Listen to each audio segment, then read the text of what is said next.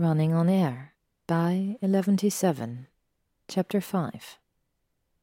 Ginny dresses up for the date, and Harry thinks she looks beautiful, even if her practice ran overtime and she arrived half an hour late. He orders an oak aged rum. Ginny opts for a glass of Riesling. You look amazing, Harry says, and Ginny smiles. Thanks, she says. Mm, practice ran overtime. The scout left after Saturday's game without a word, which was a little disappointing. Maybe next match, though. Pearson's been scouted before. Oh, and uh, thank you, Ginny says as the waiter places a glass of wine on the table. He accepts his glass with a nod and takes an appreciative sip. Anyway, the wind conditions weren't good on Saturday's match, and. Harry listens to Ginny speak. He's always liked her passion for things, he thinks. It's one of the first things he loved about her. They were in the midst of the war and she was so full of fiery energy, her eyes bright and her hands steady as she lifted her wand. She never looked as beautiful as she did during the battle, he thinks, with her dirt-smudged face and torn robes, when her strength and spirit shone brighter than ever. He wonders if he'll ever see that level of passion again. Let's not talk about work tonight, Harry says suddenly, interrupting Ginny's description of Saturday's match. Let's talk about other things. Oh. Ginny pauses and looks about the restaurant as if searching for a conversation topic. It's interesting, isn't it? A muggle restaurant. I was about to tap my wand on the menu items to order them. Nearly forgot. The view's nice. Isn't it? I wish we'd been able to afford an apartment in central London. I'm sorry, I know you always wanted. Oh, that wasn't criticism, Ginny says quickly. I was just saying that's all. I don't think the minister himself could afford those apartments. But if I make the English national team, who knows? At our next game, it might be. Oh, I'm talking about work again. She laughs. But soon enough, her laugh dwindles into silence, and Harry, thinking of several things to say but dismissing them all as work related, desperately grabs at the first alternate topic that pops into his head. Do you remember the battle? Ginny tenses. It's a little hard to forget, Harry. Still, you were brilliant. I remember Fred's funeral. Ginny says distantly, evidently not hearing him. George still can't produce a Patronus, Mom says, and she doesn't think he will ever again. Harry stares down at his glass of rum, then takes a long drink of it. The waiter appears beside the table, and Harry's almost relieved to see him. I'll have the Cornish lamp and another glass of Appleton Estate, he says quickly. Ginny orders the roasted monkfish and a refill too. The waiter disappears again, taking the menus with him. We'll be finishing the Barrow preliminary soon, Ginny says, breaking the silence. Harry doesn't point out that it's work-related. He listens as she speaks of the upcoming season. He guesses at how the season will finish, and a light criticism of the performance of a favourite team the Kenmare Kestrels. I know, it's rather disloyal. I should have an English team, really, but the techniques the Seekers are brilliant and very daring. The Chasers are working on this new formation, too, and I wouldn't mind practicing it. I should bring it up to Gwen. Harry leans back slightly as the waiter places another glass of rum in front of him, waiting until he's gone away before lifting the glass and taking a long sip. They receive a reprieve when their meals arrive, at least, and can occupy themselves with eating. Ginny orders another glass of wine, and Harry tries a twelve-year whisky, then follows it with Scottish single malt. The waiter probably considers him an alcoholic, Harry thinks, and by the end of the meal he's delightfully fuzzy-headed and only half listening to Ginny's Quidditch strategies. Having had too much to drink to trust his disapparating skills, Harry flags a passing taxi to take him and Ginny home. Ginny seems to enjoy the trip, finding it rather amusing when Harry has to run to the apartment and frantically search for his cache of muggle money to pay the driver. That was nice, Ginny says afterwards when they're both preparing for bed. Did you enjoy it, Harry? Did you hear me, Draco? I'm asking if you're happy. Yeah, Harry says, staring at the wall opposite. There's nothing on it, only whiteness. A blank canvas. Good. Ginny says, slipping beneath the covers and turning off her lamp. Harry sleeps restless that night. Perhaps it's the driving lessons, but a week later Harry finds himself dreaming of a car. Draco's car. The memory, he thinks. Dreaming of the memories again. Sitting in the back with Astoria in the passenger seat and Draco driving. They're beside the river, night time, and Harry wants to wind down the window and breathe in the sky, the stars, the water, the land with the endless road rolling across it like a tar streaked ribbon. You don't know what you want, Draco, Astoria is saying. Draco's eyes flick up to the rear vision mirror, meeting Harry's gaze. No, I don't, he says. There's a lull and silence, and Harry realizes Astoria has fallen asleep. The memory should have ended. He glances away from her, then looks up and freezes.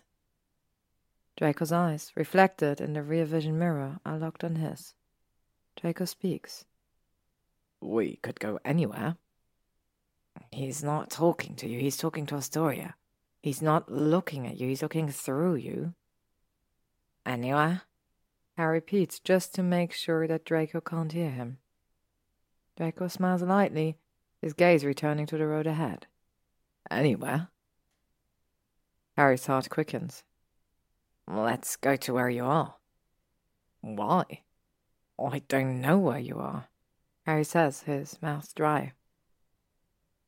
I'm trying to find you. That's strange, Draco says. Because I am looking for you.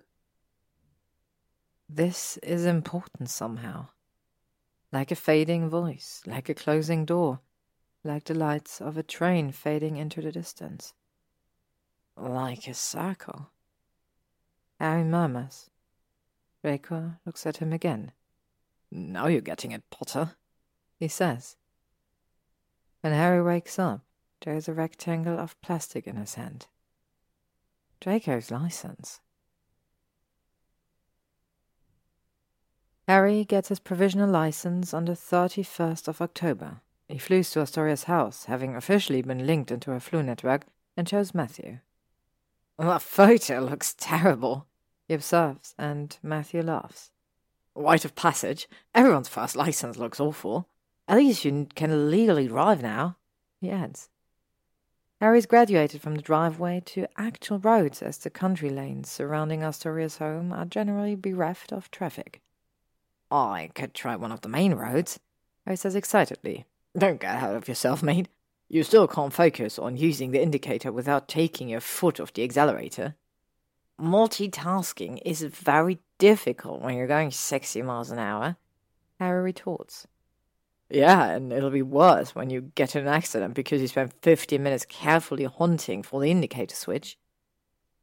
Nevertheless, when they begin the driving lesson, Matthew lets Harry try the main road, and as Harry hits a long stretch of straight road and needs no assistance, Matthew asks about Draco.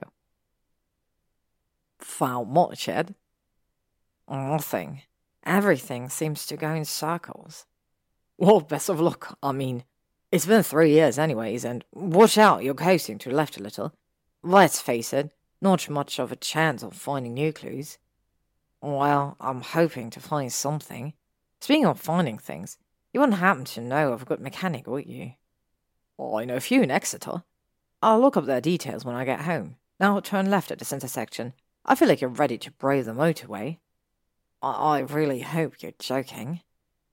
Matthew grins. Harry arrives home at eleven o'clock that night, smiling and thinking how he'll share the news with Ginny. He can legally drive. He's got a car license, provisional of course, but by the end of the year he might even have a full license. It seems important somehow, a milestone. Ginny hasn't even noticed his driving lessons end. He steps into the bedroom and his smile fades a little. Ginny's not there, although there is a note on her pillow. He picks it up. Sorry, forgot to say this this morning. Got a two day strategy workshop in Leeds. Be back on Thursday. Love you, see you soon. Harry stares at the note for a second, then sets it aside. He stands for a long moment thinking, then slowly turns to the two boxes stacked next to his bedside table and removes the disillusionment charm. He may as well work then. Two hours later, Harry sitting in the middle of the bed, the objects scattered around him like autumn leaves. A prefect's badge catches the lamplight and shines brightly. An origami rose lays upon the cushion.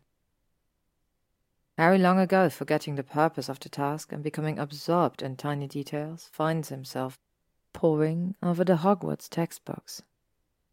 Draco wrote in them little notes scribbled in the margins from the very first standard book of spells, grade 1 to advanced potion making. It's strange.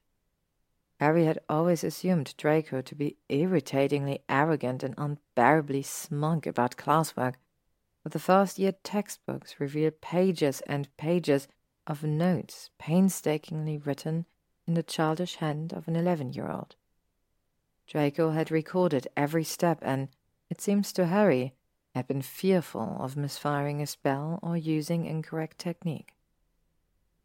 It's strange seeing how Draco's handwriting changes over the years. The carefully rounded letters soon give way to a lopsided look, and towards sixth year the writing develops into a strong and graceful script. There's little asides dotted throughout the pages. Merlin's beard, this is boring. Draco has written in a herbology textbook, probably cutting off his extensive notes about her seven-teethed tulip. Even more surprising is the frank admission in advanced potion making. On a page about the uses of beetle eggs, Draco has written, oh, I don't even care about this subject anymore. Strange that Draco would write such thoughts in his textbooks, but Harry realizes who else could he have confided in?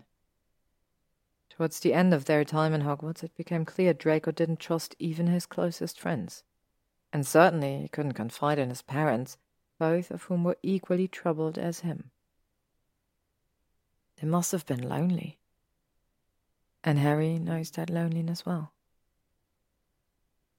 Harry turns the pages of standard books of spells, grade 6, Every now and again there's an elaborate Celtic knot, but Harry doesn't assign that any meaning. It seems Draco was fond of simply practicing the patterns during especially boring classes. There's a few notes here and there written neatly in the margins. The spell didn't work when attempted to cast on self. Draco's written on one page. Harry frowns and reads the title of the spell Tranquillo Charm apparently used to calm people and lessen fear or anxiety. Shuts the book and stares down at the cover for a long time. There's no seventh year books. Draco hadn't returned to Hogwarts after the war to complete his schooling then. Harry leans across the bed and pulls Draco's notebook towards him. It's a 2003 calendar and diary, filled with neatly written but mundane dates. Weekly withdrawals from Gringotts scheduled in like clockwork. A reminder to renew his car registration. The final note was written on the day Draco disappeared. Visit family solicitor, 4:30 p.m. No doubt the errand Draco had planned to complete after purchasing the owl. Nevertheless, it might be worth asking the solicitor about the purpose of Draco's visit, if the solicitor can recall it. Harry flips through the rest of the notebook, but the pages beyond September 9 are all blank and. his name. He stares at the page. November 21st. A date apparently selected at random. Potter, I believe you have property which is rightfully mine. The words are quickly crossed out. A draft of a letter, Harry realizes, but just beneath it, Draco attempts a second approach. Dear Potter, I believe you are currently in possession of a hawthorn wand, unicorn hair core. Crossed out again. A third attempt, a fourth. The fifth attempt demonstrates a degree of annoyance and begins with a willful scrawl. Potter, give me back my wand. It's not like you're using it anyway. You probably don't even bother with wands anymore. Frankly, I'm waiting for you to ascend the ninth plane and become an anthropomorphic mass of pure energy. Next headline in the Daily Prophet Saviour Potter now classified as new planet. Harry can't help but grin. It's quite funny, really. Adding to the amusement is a small drawing Draco did, presumably of Planet Harry. He's drawn a Saturn esque planet wearing a pair of spectacles. Harry laughs and turns the page, half hoping to find another amusing drawing, but instead finds more writing. The letter continues, apparently. Do you remember when we were eleven? Let's go back to that. The words roll across Harry's mind like waves breaking. He blinks, his smile fading, and begins reading again. Do you remember when we were eleven? Let's go back to that. I'll throw balls into the sky and you can try to catch them. Sometimes I think you can just keep my wand. I think of all the dark spells I performed, all the unforgivables I tried to cast with it. But then I remember when I was eleven years old, learning Lumos and casting mending charms, and it's hard to let go of that. So give me my wand, or give me a time turner. Harry has no doubt that Draco, in a peak of frustration after trying to pen a suitable formal letter, wrote this particular message with the intention that it would never be read by anyone ever, let alone Harry himself. There's a strange honesty and directness in the letter, and Harry finds it difficult to imagine Draco, with his cold expressions and inability to express himself beyond childish insults, wrote it. Then he remembers Draco wearing precisely the sort of cold expression Harry is imagining as he told Astoria to go deliver her father's eulogy. Yes, Draco hides his thoughts and feelings well, cloaking them beneath apathy and arrogance. Do you remember when we were eleven? Let's go back to that. Harry's heart suddenly aches for all of them. Hermione and Ron so unknowing of what lay ahead. Neville, who would one day be tortured by Death Eaters, and yes, even Draco, who had clearly dreamed of a different future. This is still Malfoy, he reminds himself, but Malfoy, sneering, self indulgent Malfoy, is hard to remember, as if the years have sifted away like fine sand, and now all he knows is Draco, who always looks serious and sad, who wears a silver snitch clasp because in incepto finis est, who tries to fix himself by writing letters he'll never send, who drives everywhere looking for something.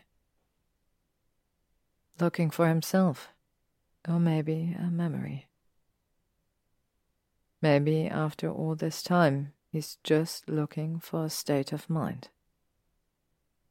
Harry packs up the possessions one by one the origami rose, which looks old and tattered and makes him wonder why Draco kept it. The textbooks, with six years' worth of notes and drawings. The school tie. The prefect bench. Been proud of being a prefect? Or had he come to view the badge as he did his wand, as a bittersweet memory, a reminder of what he'd done and what he could have been? That night, he dreams. It's night time. The stars are high and clear above him, crisply white like winter's first snow. Standing on the edge of a cliff, staring out at waves rolling in like low thunder, breaking against the cliff face and sending sea foam whirling around the darkly gleaming rocks. He turns. Draco stands beside him, staring out across the sea. This isn't a Pensieve memory, Harry says slowly. He expects to be ignored, but he's startled when Draco turns to look at him. You're here again, he says. Again, I've never been here. Harry does not know how else to respond. I thought it was a dream last night in the car when I saw you. Harry's blood runs cold. That was a dream. This is a dream too. These are my memories, Potter. This is real. September 5th, 2003. I drove to the Cornish coast. Truro, Harry says suddenly. Draco turns away from him again, gazing into the dark waves of the Celtic Sea. Past Truro. I wanted to see where the land ended. I drove to Helston and parked at the lighthouse. Harry looks around, but there is no lighthouse. There is nothing. Not even a window of light from a house or distant headlights. Only the half moon overhead illuminates the scene, casting a faint glow over the ocean. And then I walked, Draco says. What? Out along the cliffs at midnight? Three in the morning, to be exact. Draco glanced at Harry. You have to find me, Potter. This is my last chance. I don't know why it's you, of all people, turning up in my memories. The thundering of the waves against the cliff seems to intensify. Harry shifts slightly. It feels like the earth is beginning to tremble. I'm investigating your case, Harry says, raising his voice over the roar of the waves. The edge of the cliff is beginning to crumble into the sea and he stumbles backwards. I'm trying to find you. Where are you? If this is real, tell me. Draco opens his mouth, but the cliffs are crumbling, falling away like sand castles, and the terrifying darkness of the storm wild waves reaches up to eclipse Harry. He wakes with a painful rush of adrenaline, a cry half buried in his throat. I swear I'm telling the truth. Hermione glances up at him as he paces around her kitchen. Then she returns a doubtful gaze to the cup of tea sitting before her on the table. You dreamed of Malfoy? And he told you he went to Helston? Yes, Harry says with frustration. He said the memories were real, that they weren't dreams, and I needed to find him. Maybe you should have asked Malfoy where he is then, Hermione says, and Harry's not sure whether she's teasing him or not. I tried. The dream literally fell apart. Harry paces along the kitchen again, his cup of tea on the counter slowly going cold. It happened before. I dreamed of a memory and spoke to him, I mean, but Draco seemed different then sort of abstract, like he thought the whole thing was a dream too, and he was just going along with it. But this time he seemed surprised I was there. He asked me questions. He seemed more real somehow. He looks up and catches Hermione's eye. You think I'm mental, don't you? Hermione says nothing for a long moment, then she takes a long sip of her tea. You've had dreams of real events before, Harry? That stops his pacing. He whips around. That was different. That was Legilimens and dark magic. He says, his voice low and angry, and Hermione sighs. That's not what I'm saying. I'm saying that I trust you to tell the difference between a normal dream and a different one. Harry's anger fades. Oh, he says. Listen, I've got to go to work. I've got a meeting with the head of magical creatures, but. Hermione pauses. Maybe Malfoy was telling you his location in that dream. You think he's in Helston? Hermione pauses again. From what you've said, the cliffs were treacherous. Harry blinks and flinches like she struck him. He didn't go missing in Cornwall. Went missing in London. Well, you haven't yet ruled out that he left of his own accord. Maybe he wanted to do something and didn't want to hurt his family. Realization hits Harry. No, he says. No, no, Hermione. He, he wouldn't have done that. Do you think he was depressed at all? Hermione asks gently. He wouldn't have done that. Harry repeats adamantly. Hermione looks at him for a long moment. Well, I'd better be going, she says at last. Let me know if you have any new leads. I will. She finishes her tea and quickly scurries to the kitchen hearth, throwing a handful of powder into the flames and fleeing to the ministry. Harry slowly walks through the still green flames and floos away, arriving in Astoria and Matthew's fireplace. Time for his next driving lesson. He drives around another corner, watching the rain-sticked road ahead. The windscreen wipers flick across the windshield in an almost soothing rhythm. Watch your speed, Matthew says. Harry eases off the accelerator slightly. The autumn rains are becoming more frequent and are leaving an icy chill over the land, like a warning of winter's frost. They're in the final week of November, and London is already full of festivity. Christmas lights line Oxford Street, and Hyde Park's winter wonderland is filled with excited children and bundled up tourists. Out here in East Devon, the signs are more subtle. The smell of mince pies and gingerbread wafted from the local bakeries, and the sweet shops are lined with bonbons and pastel-colored sugar mice. As Harry drives along the main road of a village, he sees the strings of fairy lights decorating homes and, every now and again, a carefully decorated Christmas scene in a shop window. East Devon doesn't get much snow, does it? Harry asks. Matthew shakes his head. Not really. Our winters are quite mild. Harry slows down as a cat runs across the road, thinking of Godric's Hollow and all the lights twinkling in the snow. The only Christmas he ever truly spent at home, and suddenly he misses it more than anything. You know what? Matthew says. I think you're nearly ready for the practical. I've been only driving for a couple of months. Harry says doubtfully. You've picked it up quite quickly, though. The only thing that really needs work is your parallel parking and sometimes your three point turns become five point turns. Matthew laughs. I'll never get parallel parking right, Harry mutters. It's on this this week, and then I reckon you can book yourself in, Matthew says. Harry drives back to Astoria and Matthew's home for the usual routine. A potty beer or two in front of the roaring fire, while Harry regals Matthew with stories of the wizarding world. Matthew seems to be quite fascinated with dragons. They're great big bloody fire breathers. How do you hide that from muggles for thousands of years? He demands as Harry leans back in the comfortable armchair.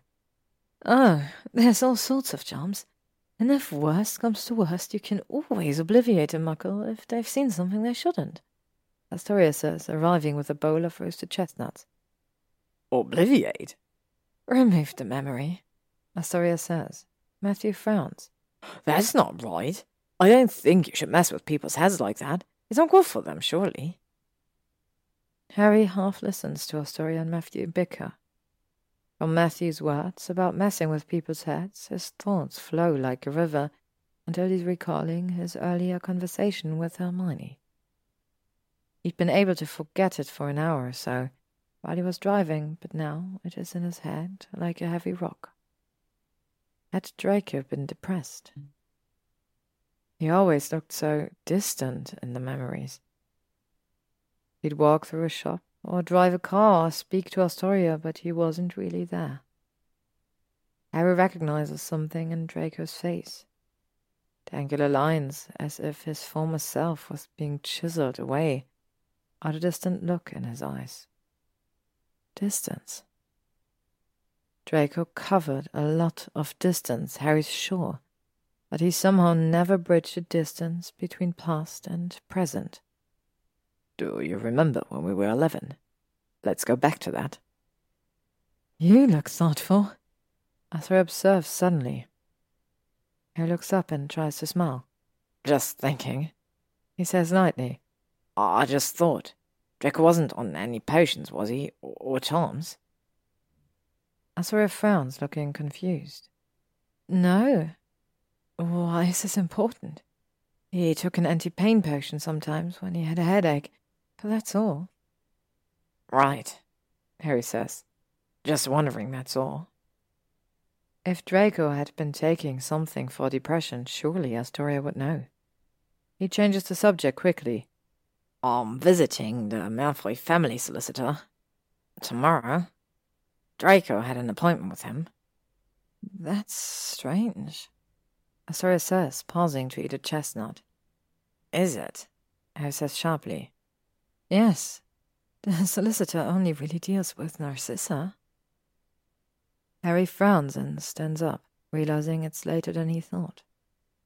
He farewells Astoria and Matthew and floos to the apartment, grateful to find Ginny still hasn't returned from practice. He wants some time alone, time to think. He sits at the island counter and stares unseeingly at the patterns in the granite. Draco wouldn't have done that, he'd told Hermione.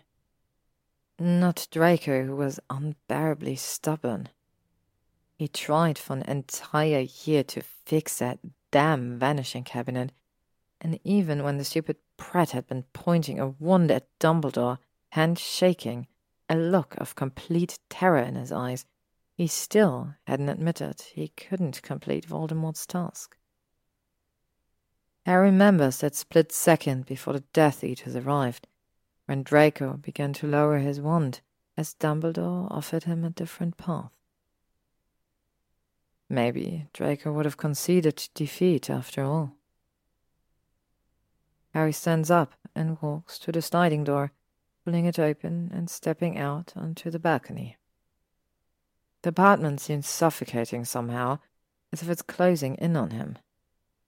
Outside, the air is crisp and Harry shivers, drawing his cloak closer around himself. It's chillier here than in East Devon. There'll be fog over the Thames tomorrow morning, he'll wager. He watches the trains come and go. And that night, he doesn't dream. Chapter 6 Harry leaves early the next morning before Ginny wakes. He has an 8.30 a.m. meeting with the family solicitor who, he discovers, is a tall, broad-shouldered witch who reminds him somehow of Madame Maxime. She ushers Harry into her office, a small room clearly designed by a fan of minimalism. Been expecting something extravagant for a solicitor, worthy of the Malfoys, but there's little more than a set of filing cabinets a glass table, and two chairs. The solicitor, Miss Zeisel, she introduces herself crisply, takes a seat behind the table and gives Harry a look over her silver spectacles. It's a look worthy of McGonagall, and Harry has the absurd feeling that he's about to be told off for something. So, she says, you want to know about the Malfoys? Draco, specifically. I'm undertaking his case. Harry hands over his badge. Zeisel scrutinizes it closely before handing it back.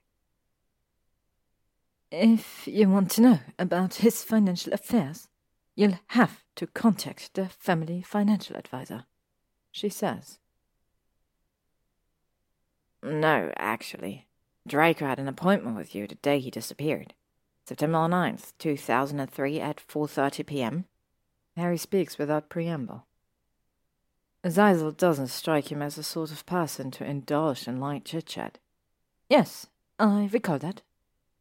You do? Harry says with surprise. Zeisel gives him another look over his spectacles. I have quite the memory, Mr. Potter. Can you give me any details about the meeting?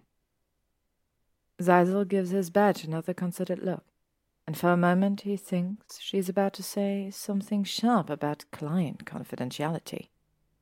Draco Malfoy contacted me a week earlier stating that he required legal counsel. Draco was in trouble, Harry says with alarm. Nothing urgent, apparently. I asked if it was an emergency, and Mr. Malfoy assured me that he simply required some legal advice. He took no issue with waiting a week for an appointment. Did you have any idea what he wanted to discuss with you? Zeisel frowns and tilts her head slightly. He required information about hindering prosecution. And what does that mean? Generally preventing a criminal from being prosecuted. This may include concealing a criminal sought by law enforcement, providing them with the means of avoiding discovery or apprehension, usually giving money or arranging transport, and so on. Harry stared at Zeisel for a long moment, his thoughts whirling. Draco knew where his father was, or was possibly even helping him. I am unable to comment on that matter. All I can say is that Mr. Malfoy requested legal counsel regarding hindering prosecution and agreed to an appointment. The appointment was not kept, and I have had no further communication with Mr. Malfoy. Zazel neatly smoothes a crease in the sleeve of her robe and stands up. I'm afraid I have an appointment with a client now, Mr. Potter. But if you require any additional information, please contact my secretary for an appointment. You must have known he was talking about Lucius Malfoy, Harry says, remaining seated. As I said, I am unable to. Draco went missing the same day he was supposed to meet you and talk about Lucius, and you never told someone. You never said anything. Zazel's face closes up. All the muscles tighten, and her mouth turns into a narrow, unforgiving line. The Malfoy family has plenty of holiday houses overseas. I suggest, Mr. Potter, that if you want to find Mr. Malfoy, you start there, rather than throwing around baseless accusations, she says coldly. You're just like the rest of them, Harry says, his voice low and angry. Think Draco's gone off to live in some luxury villa somewhere, don't you? You don't know a damn thing about him. I must ask you to leave. His Zazel snaps, and Harry stands up. Gladly, he says, striding to the door. Thank you for all your help. He leaves, slamming the door behind him, and knowing it's childish, but he can't stop himself. He's so angry. Draco has been missing three years. Three years! And everyone involved in the case, besides Astoria and Narcissa, has treated Draco's disappearance like it's a joke. The first case officer's notes are laughable. But running beneath the torrent of anger at Zazel is the anger at himself. After all, he'd thought the same when the investigation first started. And even further back, when he first heard Draco had disappeared. He had been twenty-three then, and his whole life seemed lit up like summer sky. Friends and drinks at the pub and Ginny, beautiful, bright Ginny. They'd only just bought the apartment, and there was so much energy in them. And Draco's disappearance had been nothing but a footnote in his life, a brief read of a newspaper headline, a small snort of content as he imagined Draco gloating in an expensive retreat somewhere. Then he had effortlessly moved on, never sparing the incident another thought until the file landed on his desk three years later. Three long years. And maybe somehow he's still not doing enough. He found the notebook a month ago for Merlin's sake, but he'd only just spoken to the solicitor. What sort of investigator was he?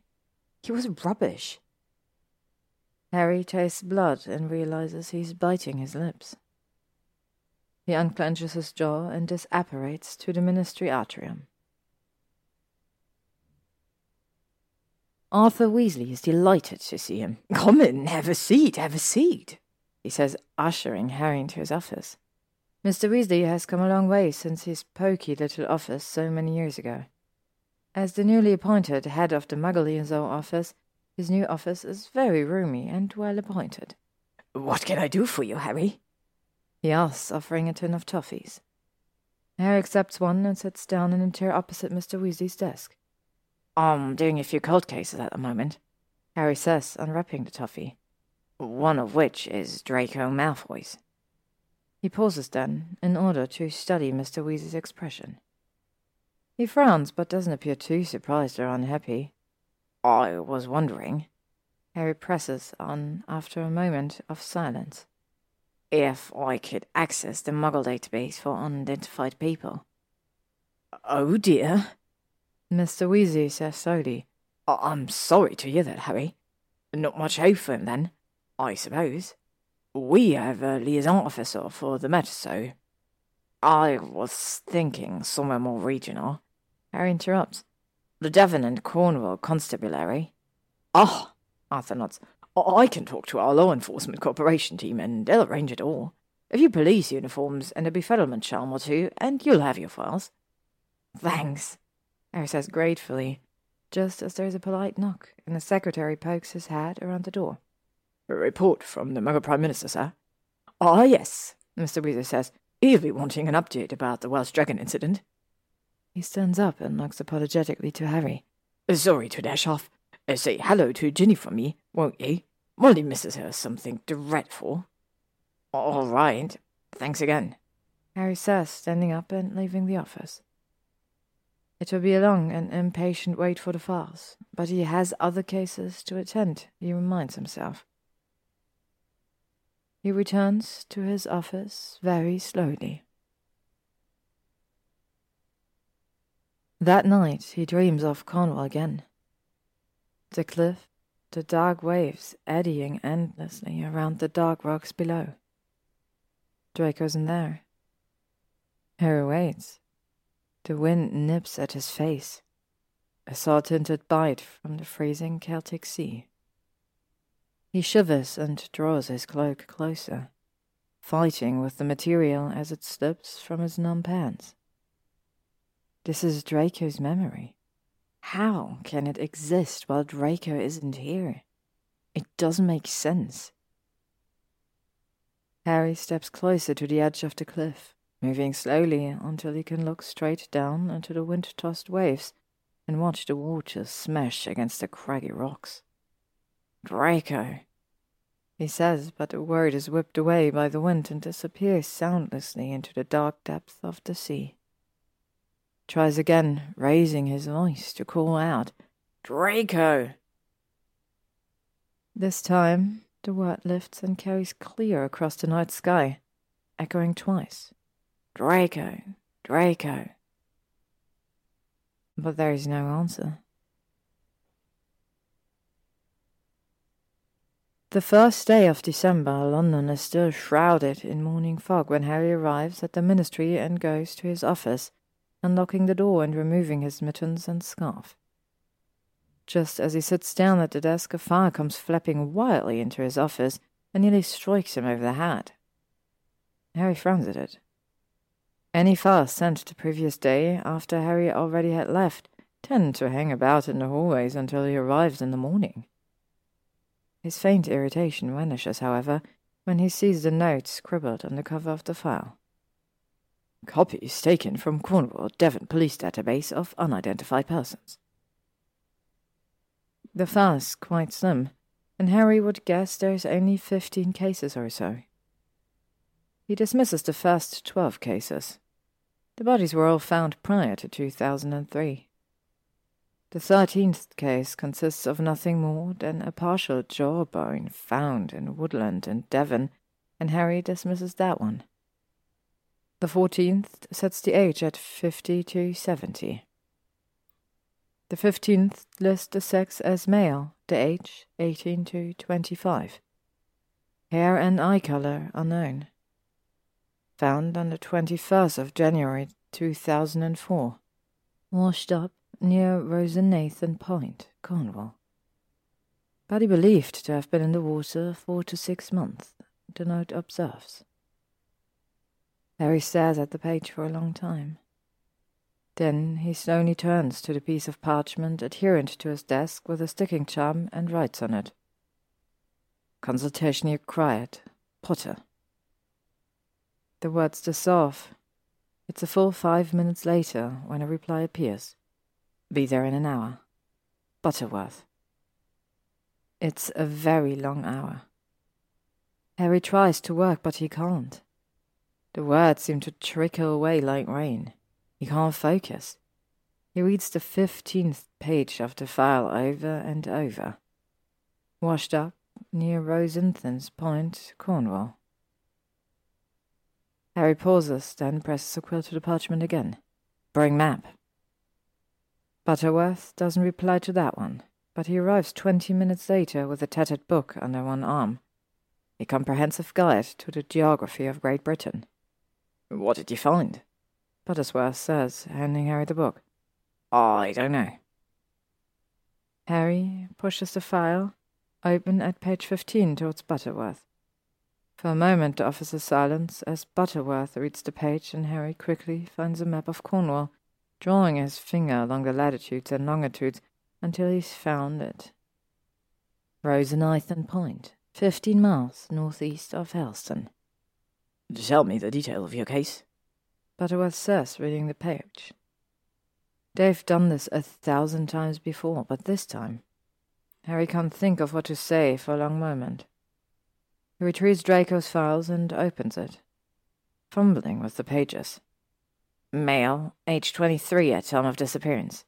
Went missing September 2003. After a long moment, he adds quietly, Known to frequent the Cornish coast. A high chance it's a match, then. Harry nods mutely. You don't look very well. Butterworth says. I hope you haven't come to work with a cold. He adds disapprovingly. There have been a number of highly contagious colds going around in the ministry. No, I just. I, am fine. Harry says, clenching his trembling hands around the atlas. Well? Butterworth says after a moment. Magical signature available. From. from our side?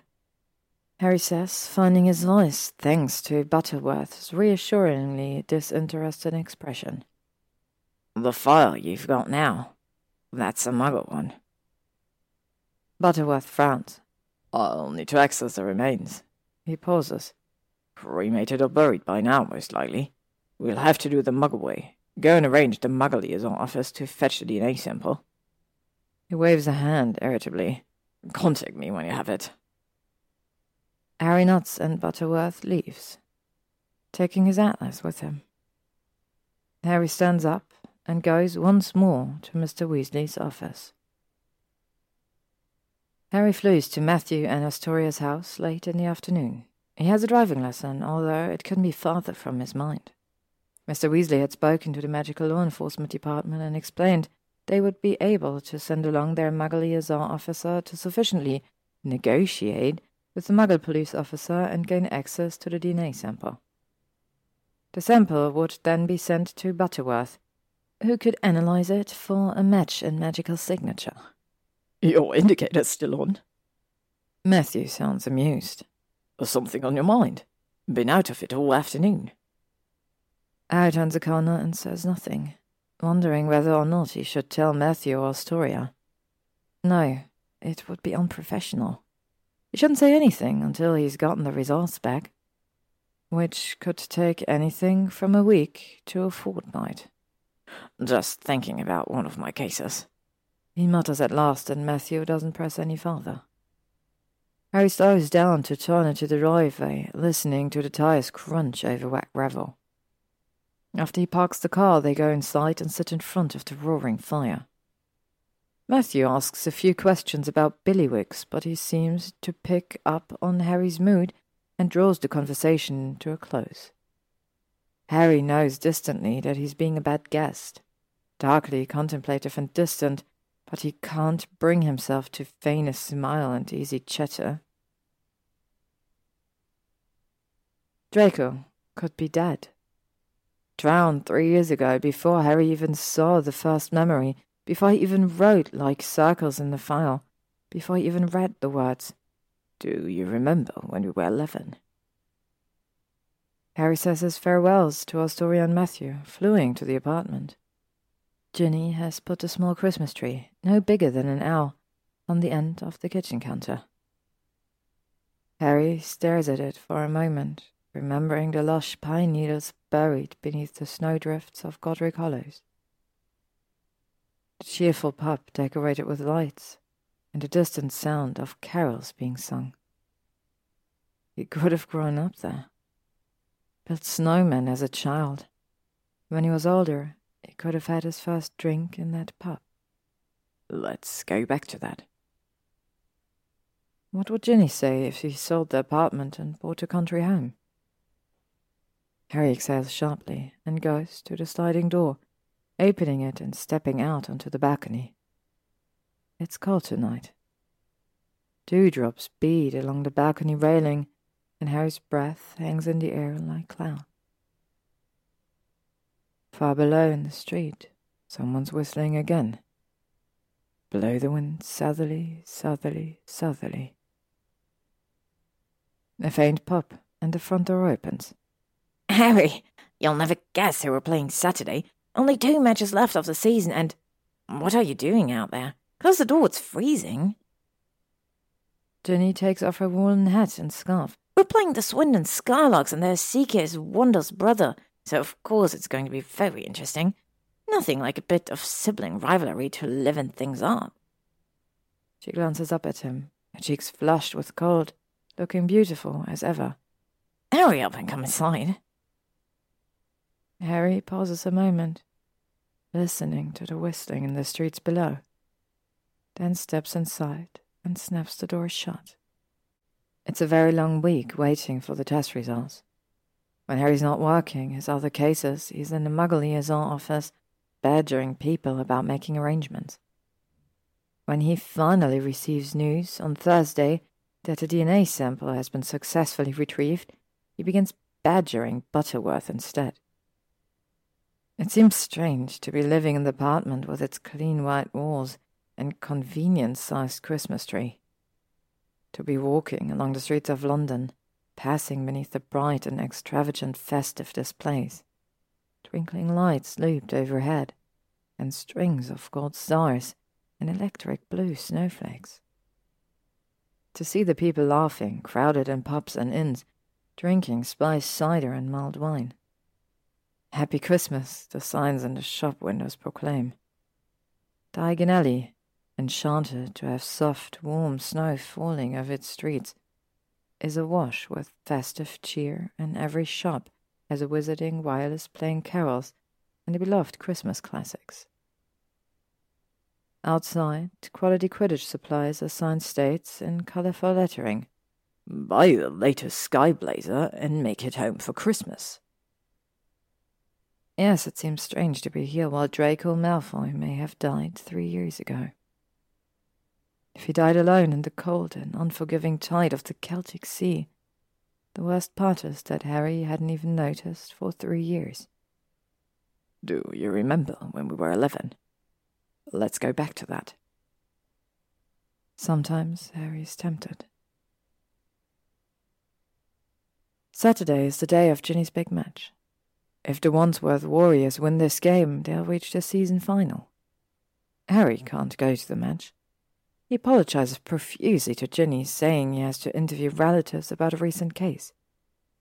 Ginny's disappointed, but she says she understands. I don't know how you do it, she says. Those poor families. Harry feels absolutely terrible about lying, and he knows he's been behaving so distant lately, and he's been dreadfully on edge this week. He waits for Ginny to say something about it, but she kisses him and wishes him luck with the case before portkeying to Swindon. So instead, he goes and prepares himself for the real reason for his absence from the game his practical driving test. Matthew drives him to the test center. Got all your paperwork? he asks. Yes. Harry feels as nervous as he did before he faced the Hungarian horntail. A theory test certificate? Yes. Nervous about the test, eh? Matthew says, pulling into the center car park. That's obvious.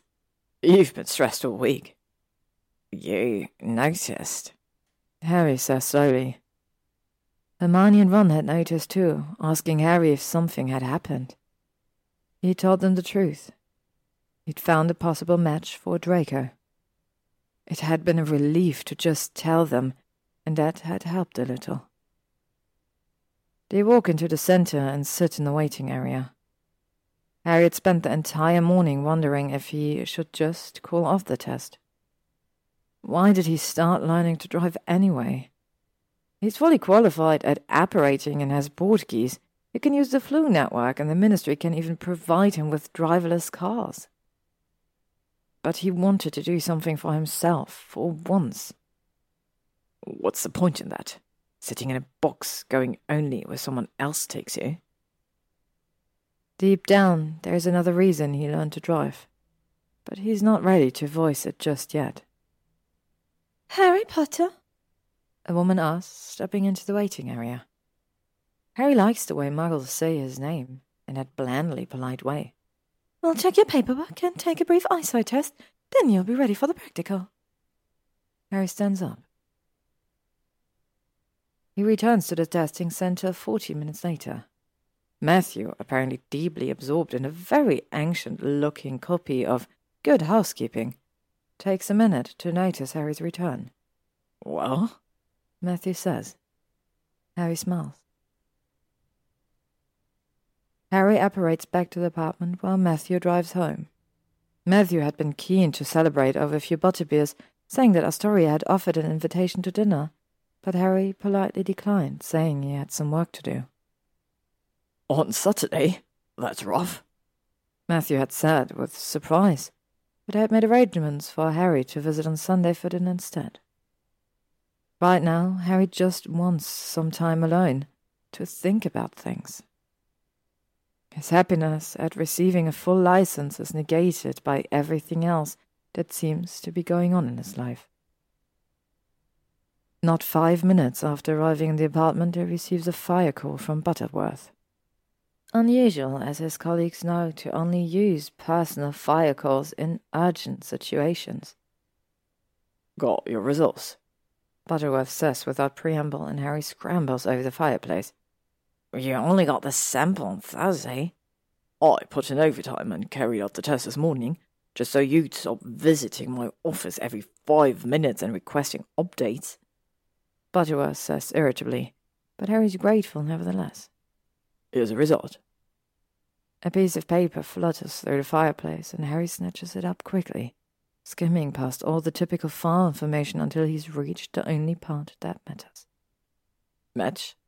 Negative. 0.5%. Notes? Muggle sample provided. It's not. They were a muggle. Harry asks blankly. Butterworth nods. The sample was muggle. Complete absence of magical signature. Harry stares at the paper, reading the words over and over. Match negative. Thanks, he says distantly. Have a good weekend, Butterworth. I will if I don't see you. He terminates the fire call. Harry slumps against the wall, sliding slowly down it until he's sitting on the floor. Match Negative. He lets himself have a good twenty minutes of reprieve before he straightens up, then stands and heads towards the dining table. He needs to do some serious analysis of his meeting with Draco's solicitor. Ginny comes home in an unusually happy mood, especially since her team lost the match. I've got something to tell you, she says to Harry. Me too, he says. Everything. I've got everything to tell you. The driver's license will be a wonderful surprise. You can only imagine Ginny's expression, there's so much more he wants to say. Are the things they somehow never find the time to tell each other. Well, we can share our news Friday night, she says, smiling. I've made reservations at a new restaurant, just open in Diagon Alley. Looking forward to it. Harry says, feeling quite gratified It's been a long time since Ginny planned a date. Things might be all right. But that night, he finds it impossible to sleep. He keeps thinking about Draco's case, his mind racing over thousands of possibilities, thousands of tiny clues he might be overlooking or misinterpreting. He waits until Ginny's asleep, then gets up and picks up the book beside his bedside table, carrying it out into the kitchen and setting it up on the counter. Lumos, he whispers. The warm light casts a gentle glow over the Hogwarts textbooks, the bottle of aged whiskey, the origami rose the color of a faded pink heart. Harry reaches for the first textbook. He hadn't looked at this book last time, on account of it being very firmly tied shut with a length of rope. The Monster Book of Monsters. Harry unties the rope that of beady eyes open but soon flutter shut again when Harry runs a finger along the spine. After waiting a moment to ensure the book is settled, he begins flipping through the pages. He's certain Draco would have never bothered with this book. Notes and notes of tiny writing in the margins. Harry gazes, struck with incredulity at the observation. The Limex should be approached with caution. Vehicles tend to have poor eyesight and rely on their hearing to locate targets. Cast a silencing charm before approaching. The notes, same as all of Draco's other ones, throughout the years seem to focus on practical techniques and applications rather than theoretical knowledge. He seemed to have had an obsession with documenting each step perfectly, making sure there was no room for error. Harry turns a page. Hippogriff, the title announces, but the rest of the page has been torn away. That moment, he realizes, Buckbeak attacking Draco must have been a scene of utter humiliation for Draco. Judging from the lack of notes, Draco hadn't prepared adequately for the lesson and had consequently been thoroughly defeated by the hippogriff. Of course, Harry thought irritably, it had been Draco's own fault. The arrogant prat hadn't been paying attention. But soon enough his irritation turns to pensiveness as he thinks about Draco as he was in the early years at Hogwarts. Immature, always showing off his wealth and drawing attention to himself. There had been a brush of confidence that had slowly melted away, taking the last of Draco's childhood with it and leaving someone else. Someone who had away all the time, he thinks as he remembers sixth year. Someone who seemed permanently afraid, always retreating, always looking away. You were always so terrified of failure, Harry mutters.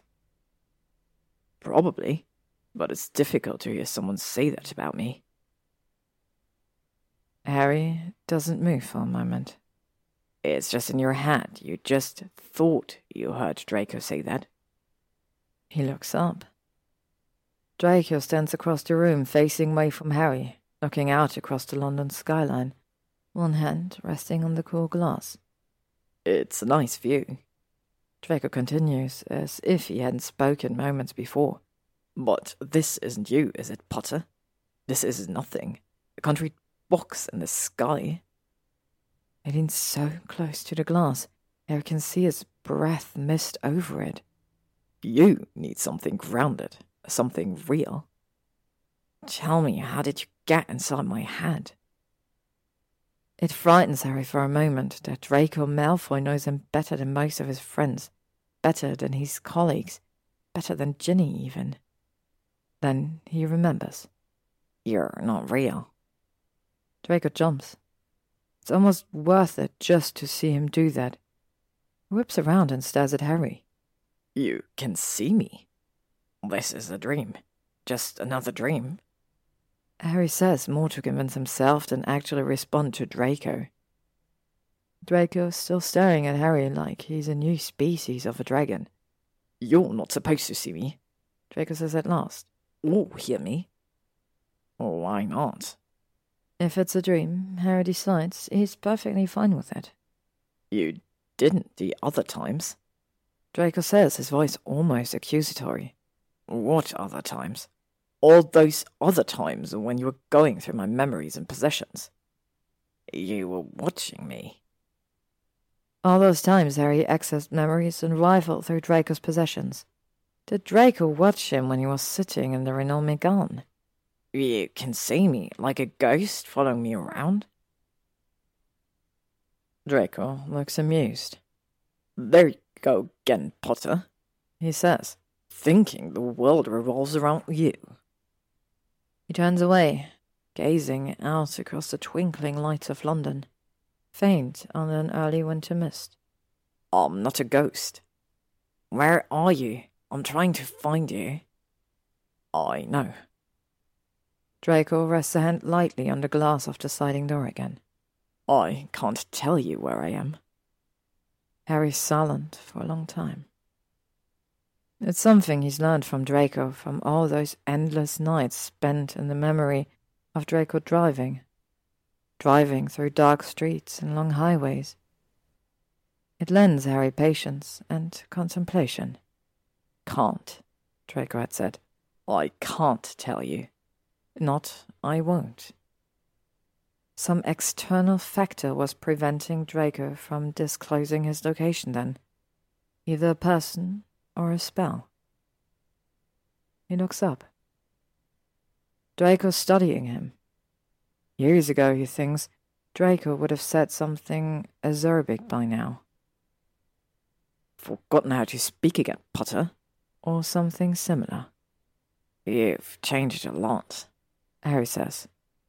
So have you. How would you know? I can see you when you're around my old possessions or memories. Draco says, looking away to gaze out the window again. It's like watching Pensieve memories. Watching me watching you, Harry says. Another circle. There's a certain duality about it, yes. Harry studies Draco. He should have realized. Those first few conversations with Draco seemed somehow far too placid, far too accepting of Harry's sudden appearance in his life. It makes sense now to realize Draco's been there the whole time. Right from the start, perhaps. Watching Harry in the Owl Emporium, watching him read through the textbook, the notebook. Watching him as he sat in the Renault Megane. Harry wonders what Draco was thinking as he watched Harry pull apart his life. Can you tell me how you disappeared? Harry asks. There's a sharp splintering noise, as if the air around Draco is cracking like glass. Harry takes a step backwards. I. Draco says, but his voice wavers on the air like someone plucking a metal wire, and the noise seems to wrap around Harry's mind, cutting into it, and he knows something is terribly wrong. Don't, he says urgently. Don't answer. But there is a sound like glass exploding, like someone's thrown a mirror across the room, and pure agony flashes across Draco's face just a second before he suddenly vanishes into thin air. Harry waits a long moment, wand held high, his heart hammering, then crosses over to the sliding door, staring at it carefully.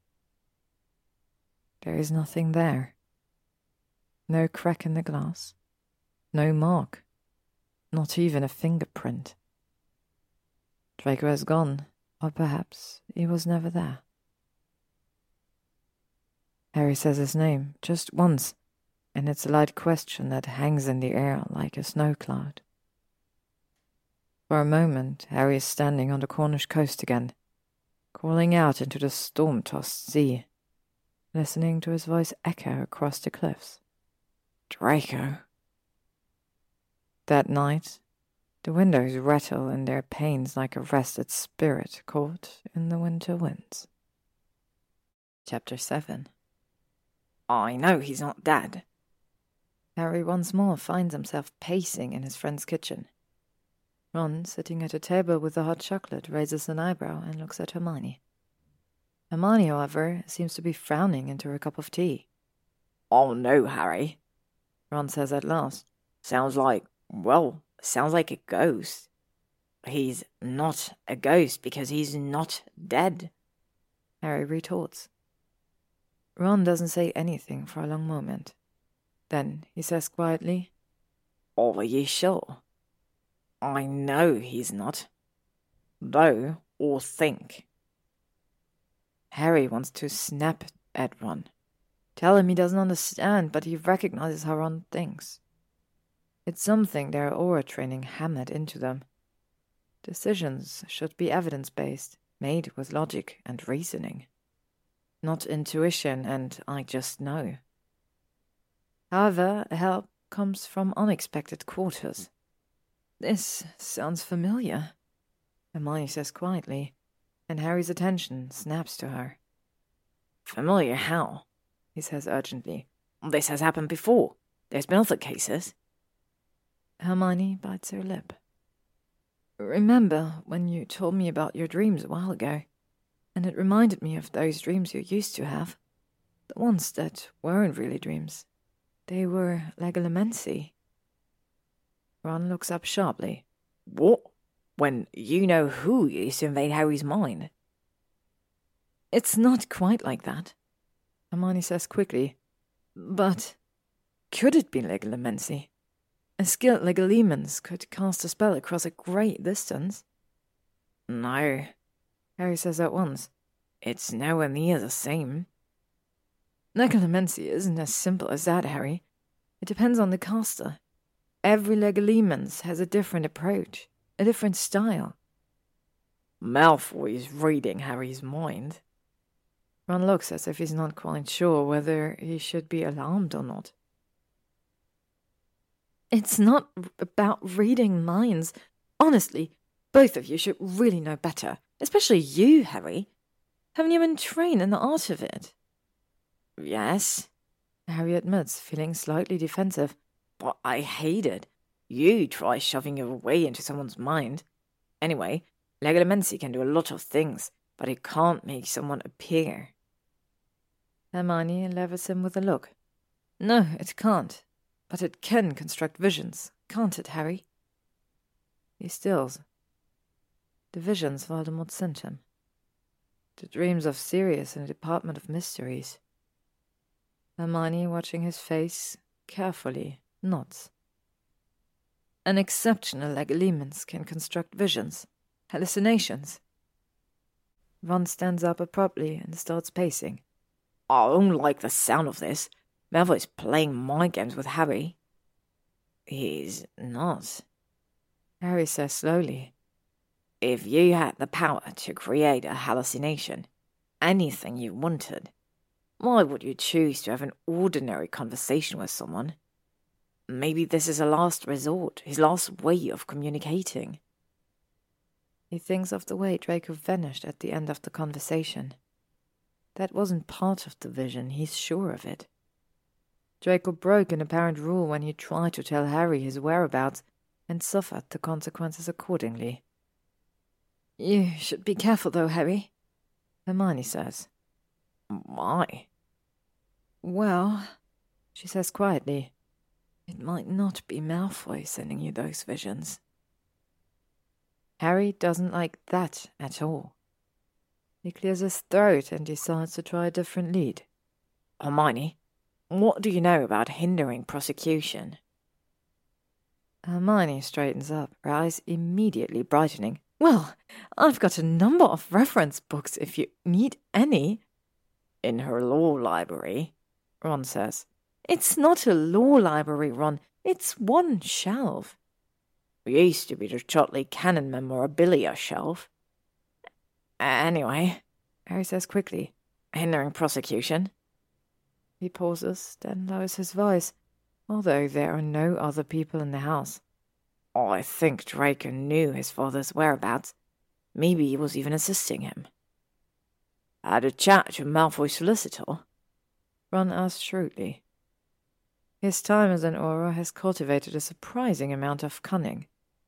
Well, Hermione says, a law used to exist, stating that those who knew the whereabouts of felons but didn't report them straight away could be arrested for hindering prosecution. But the law has long since been abolished. So, Harry says carefully, Draco disappeared half an hour before his appointment with the solicitor, who would have told him that there would be no legal consequences for him if he turned Lucius over to the authorities. Maybe he did turn Lucius in, Ron says suddenly. What? Remember when we caught Lucius Malfoy? Everyone wanted to be the one to track down the last Death Eater, but in the end, it all came down to an anonymous tip. Harry remembers that. Someone had activated a Salus charm. The spell, specially designed for the Aurors to respond to emergency, was easy to cast. A simple spray of sparks into the air, and the caster's exact location appeared on the enormous map adhered to the wall of the main Auror office, setting off an alarm that would send all available Aurors rushing to the scene. There wasn't much speculation about who caused it, Ron says. I mean, there was nobody there when we arrived. Just Lucius Malfoy, of course, and nobody else. To be honest, we all assumed Lucius caused it himself in a moment of doubt, or he got sick of hiding for so long. Of course, he probably regretted it the second we all showed up. Lucius died at the scene, didn't he? Hermione says suddenly, and Harry glances at her. Yes. It had been terrible. Aurors were supposed to capture, not kill. Although there had been a royal commission into the death, it was never discovered who exactly had cast the fatal curse.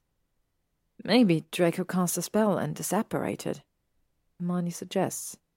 That doesn't make any sense. All signs point to a forced disappearance. Harry says, frustrated. Draco didn't just run away. Why not? He's always running away from things, Ron says, and Harry shakes his head vehemently. It's not like that anymore. He's changed. He wouldn't have run away. You don't understand. You haven't seen the memories. He taps his knuckles impatiently against the table. If he was forcibly taken away, it doesn't make sense that he'd just show up a few months later with Lucius Malfoy, have him arrested, then disapparate again. And it wouldn't explain why he's still missing now. Harry pauses, aware of Hermione and Ron both observing him carefully. Maybe, Ron says. You should take a bit of a break, Harry. Harry opens his mouth to protest, spots Hermione narrowing her eyes at him, and quickly changes tack. All right, he says instead. I'm going away for the weekend anyway. Oh, that's nice, Ron says, looking relieved. Bit of holiday then. Celebrating my full license. Thought I'd go see a bit of the coast somewhere. Brighton in December, eh? Sounds awful. Ron laughs. Oh, Harry, you didn't say you got your license. Congratulations. Hermione looks genuinely delighted. Wonderful news. Let's have a toast to Muggle transport, shall we? And for a few brief hours, Harry doesn't think about work. That night, however, after he's returned to the apartment and kissed Ginny goodnight, he sits at the kitchen counter and unpacks Draco's life again. The textbook, the notebook. He reads the same lines over and over. Do you remember when we were eleven? Every now and again he looks up, but there is no sign of Draco. Maybe he dreamed it last time. Maybe Hermione's right about her legilimency theory, but maybe she's not. Maybe he's slowly going mad, constructing illusions, trying to conjure something that doesn't exist.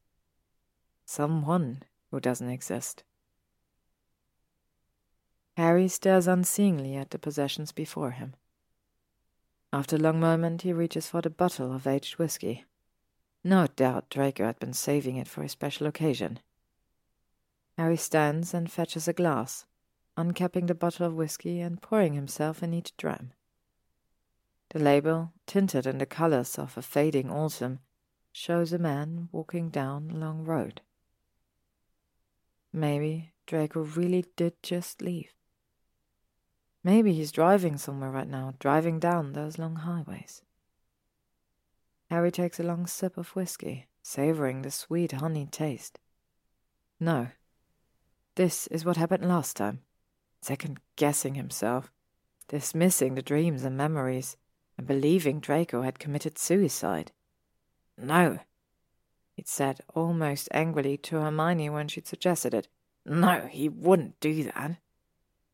And yet, it nearly convinced himself. He glances up hopefully. He feels like he's being watched, but the room is empty. Well, perhaps Draco's still here. Just invisible, beyond human touch. I'm going away, Harry says to the silent room. To Helston. I want to see what you saw. I stand on the edge of world and the winds will blow southerly, southerly. The room remains empty, and when Harry goes to sleep, he dreams of wild waves and crumbling cliffs. On Thursday, he visits Narcissa Malfoy. She receives Harry with an air of faint bewilderment. I received your owl, she says, and Harry forced to decline the offer of tea A house elf lingers hopefully in the background carrying a full tea service. Perhaps Narcissa catches the impatience in his eyes, in his restless hands, but she shakes her head slightly and takes him straight to the stables. I will never understand, she says, the obsession with the Muggle inventions. Rather uncouth, I think. Is that what you told Draco? Harry asks, wasting no time in going over to the Renault Megane and pulling the cover away. It feels like greeting an old friend. He smiles faintly and runs a hand across the polished metal. You have the same expression as Draco did every time he looked at that terrible waste of money. Narcissa observes. Harry doesn't respond. He accepts the plastic keycard from Narcissa and the car unlocks itself. Muggle technology is amazing, Harry thinks. Waste of money, indeed. No doubt Draco considered it one of his finest investments. Harry wishes he could fix the car himself. Seems important somehow that he's the one to fix it all. But when he started going through the list with Matthew, became apparent that the car needed a lot more than a new battery. Brakes, calipers, discs, cylinders, pads, steering joints, and track rods. Everything would need to be checked and possibly replaced depending on how well Draco had kept his car and how it had been treated after his disappearance. Then the petrol would need to be properly drained. The engine would need to be flushed. Harry had conceded defeat in old Narcissa asking permission to fix the car and, once he received an affirmative, had booked the car for a mechanic.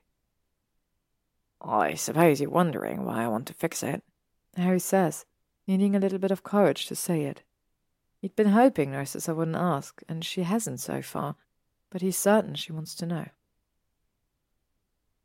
But to his surprise, she shakes her head. Ah, Astoria said you received your car license.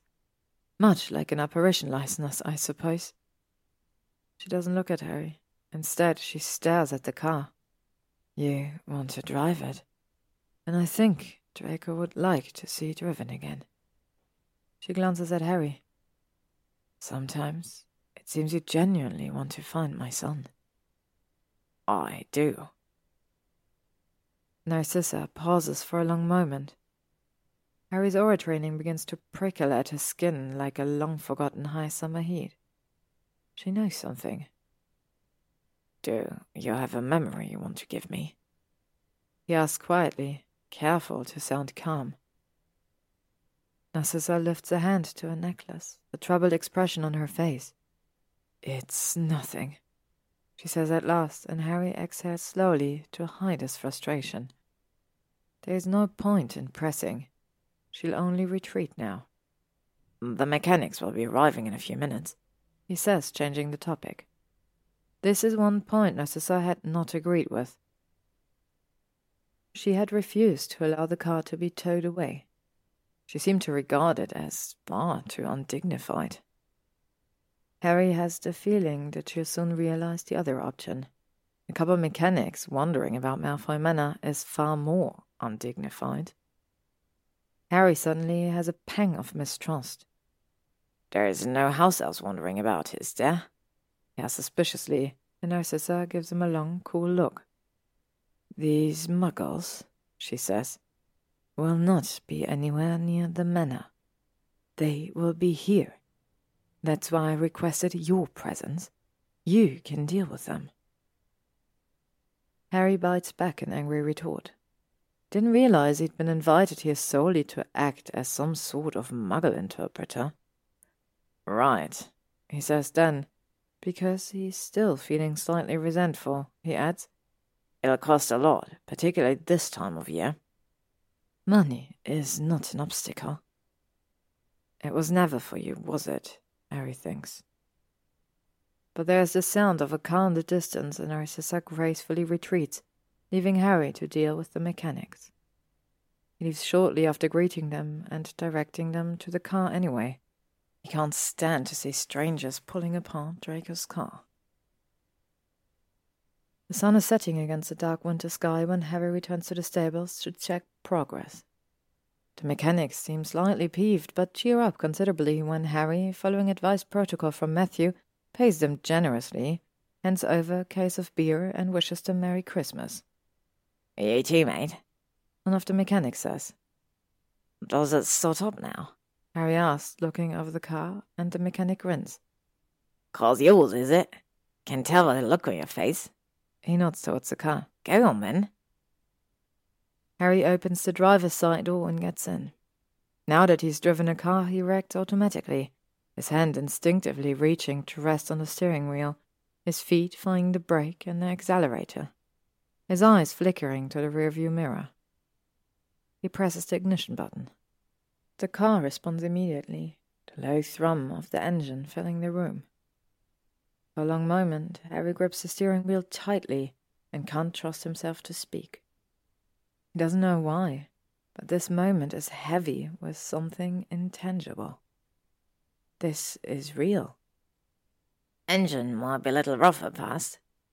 The nearest mechanic says. I'll be all right with a bit of time. Harry is loath to turn the car off, but he presses the button again and listens to the engine die again. Right, he says. Thanks. The mechanics don't take long to pack up and leave. Harry sits in the driver's seat, feeling the memories rush through him like rain. We could go anywhere. Anywhere? Anywhere. A footstep. Harry opens his eyes. He hadn't realized he'd closed them. The mechanics are long gone. Narcissa stands in the doorway of the tech room, observing him silently. It is fixed, she asks. Harry smiles and presses the ignition button. He never gets tired to listening to that engine start up. But the noise seems to bring little comfort to Narcissa. Her mouth trembles slightly and her head bows, as if her sorrow is a physical weight. It is strange, she says, every word stiff with forced composure, to hear that noise after all this time. She lifts her wand and waves it at the southern wall. It disappears completely, and Harry frowns, not understanding until Narcissa looks at him again. You wanted to drive, she says, and Harry feels a jolt run through him. Takes a deep breath. If he crashes Draco's car, Narcissa would never forgive him. Harry wouldn't forgive himself either. So he carefully adjusts the seat. Draco's just a little taller than him, it seems, and adjusts all the mirrors. Puts the seatbelt on, acutely aware that he's doing the same movements Draco has done hundreds of times before.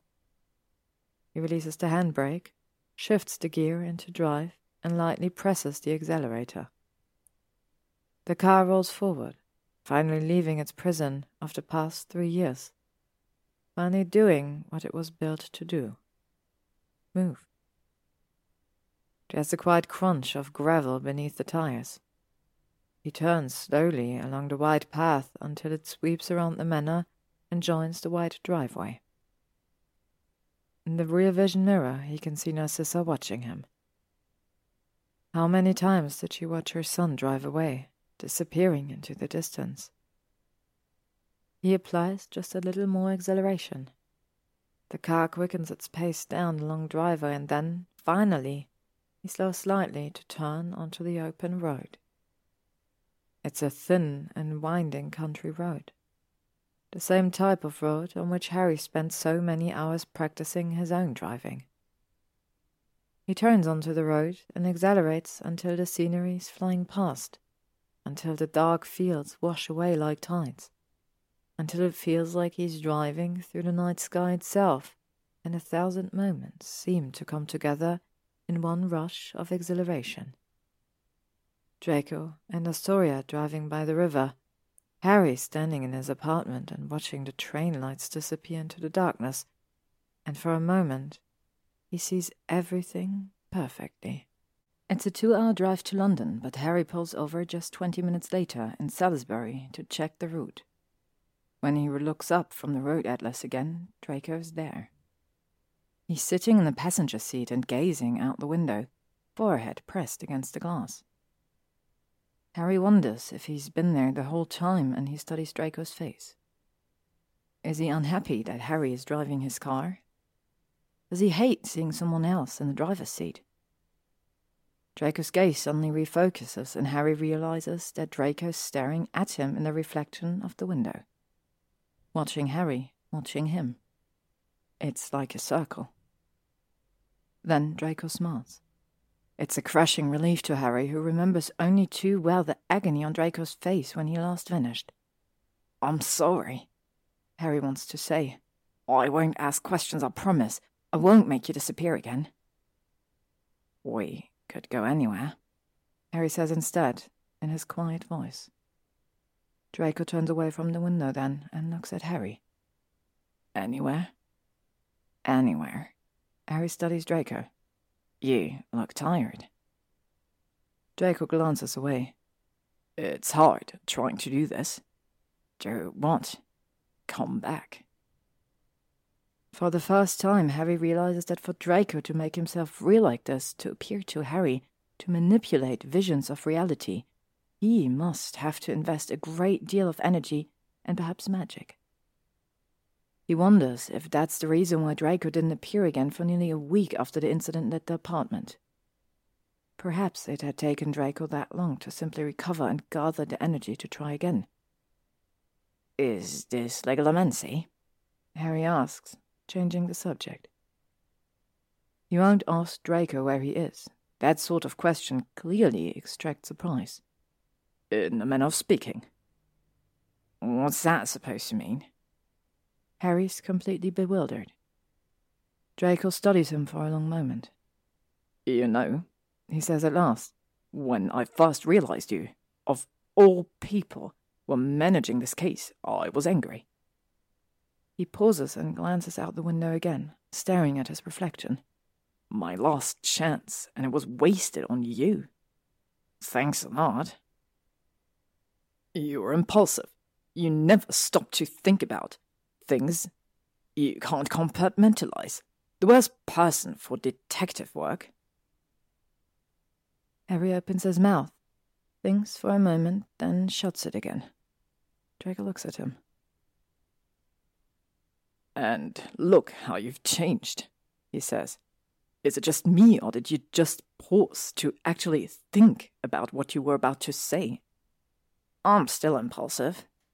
Well, over the course of my observations, I've decided that your impulsivity is not necessarily a negative quality.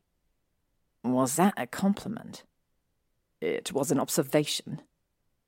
And Merlin, it feels so close to being perfect. They're sitting here, bickering like they used to be, but there is a faint familiarity that was never there before, and Harry just wants to stay here for a little while longer. Just a little while, until he can forget everything else in his life. Does it take a lot of effort for you to stay here? Harry asks, wondering if Draco will suddenly vanish again. Or Are you going to leave again? A car passes them, headlights ghosting across the Renault Megane, illuminating Draco's face for a moment. Then the car continues on, and they are cast into darkness once more. Coming home is hard. Going away is easy. Draco says. I suppose we have something in common then. Harry hesitates, thinking he shouldn't be sharing something like this with Draco, when he hasn't even told Ron or Hermione, but. Most of the time, I don't want to go home. Harry says at last. I don't even know where home is, really. Draco studies him. I suppose we have something in common then, he says after a long moment. They lapse into a natural silence. Harry starts the car again, his route decided, and merges onto the road. He hopes Draco will stay there, just watching the world pass by, but after a few minutes, Draco speaks again. I have to leave. Are you in danger? Harry can't keep the worry from his voice. Draco shakes his head. Too tired. I can't focus anymore. Oh, Harry suddenly remembers another question. Listen, if this is Legilimency, is it you doing it or someone else? Is someone there with you? Draco pauses, I'm alone, he says. Then he hesitates again. The air seems to shimmer around him and his body tenses. Harry realizes what's about to happen and shakes his head. Don't, he says urgently, braking hard and pulling onto the shoulder of the rod. Don't do this. It's not worth it. Stop! In finis est. Draco says, the words lashing through the air like electricity, and his final words are choked out in a fit of obvious agony. My father! And the rest is lost in a strangled cry before he vanishes with another sound like glass shattering. Harry sits for a long moment, listening to the engine idle, waiting for his hands to steady again. How long will it take Draco to recover this time? What price is he paying right now? An impossibly high price, it seems, for six little words. By the time he arrives in London and parks the car in the apartment block's garage, it's past ten o'clock and Ginny will be asleep. He walks slowly to the apartment, his body feeling heavy and his mind weary. He doesn't want to deal with anyone or anything. Coming home is hard. Going away is easy. Draco Malfoy knows him better than Harry knows himself. Friday is the day that Harry tells Ginny he's never coming home. The evening starts beautifully. It's a week before Christmas, and the streets are resplendent with their festive displays and twinkling lights. Couples are holding hands as they skate around the Tower ice rink. Carolers sing beneath the Christmas tree in Trafalgar Square. In Diagon Alley, the shops are open late to accommodate holiday shoppers. As they hurry past quality Quidditch supplies, Harry glances at the sign in the window. Buy the latest Sky Blazer and make it home for Christmas. Harry remembers reading the same sign in the first week of December, and it feels like a lifetime ago. The restaurant itself is small and cheerful, with a fire crackling merrily and wreaths of holly twined around the windows. It reminds Harry of the three broomsticks. They are ushered to a discreet corner where Harry won't be bothered with stares and Ginny won't be badgered by ardent Quidditch fans. Harry orders a spiced meat, and Ginny spends some time perusing a list of festive cocktails before she orders something called a peppermint dragon. Harry, she says just after the waitress has disappeared. They'll be doing the big announcement next week, so I wanted to make sure you knew first. But I had to wait for everything to be properly confirmed, of course. You've been made captain? Harry says with surprise. Ginny's always had a lot of ambition, but Gwen loves her job and has no plans to resign as far as Harry knows. Better? Ginny says, her eyes bright with excitement. Harry, I've done it. I've made the English national team. Harry sits back. That's. that's really. Congratulations, Ginny. This is amazing, Ginny says. I'm on the reserves, of course, but it's generally a stepping stone to a full time position. I know one of their chasers is heading into early retirement from a bad back injury, and I've been told that if I prove myself in practice, I have a le- legitimate chance at the filling of the position. The waitress arrives with the spiced meat and a cocktail the color of a candy cane.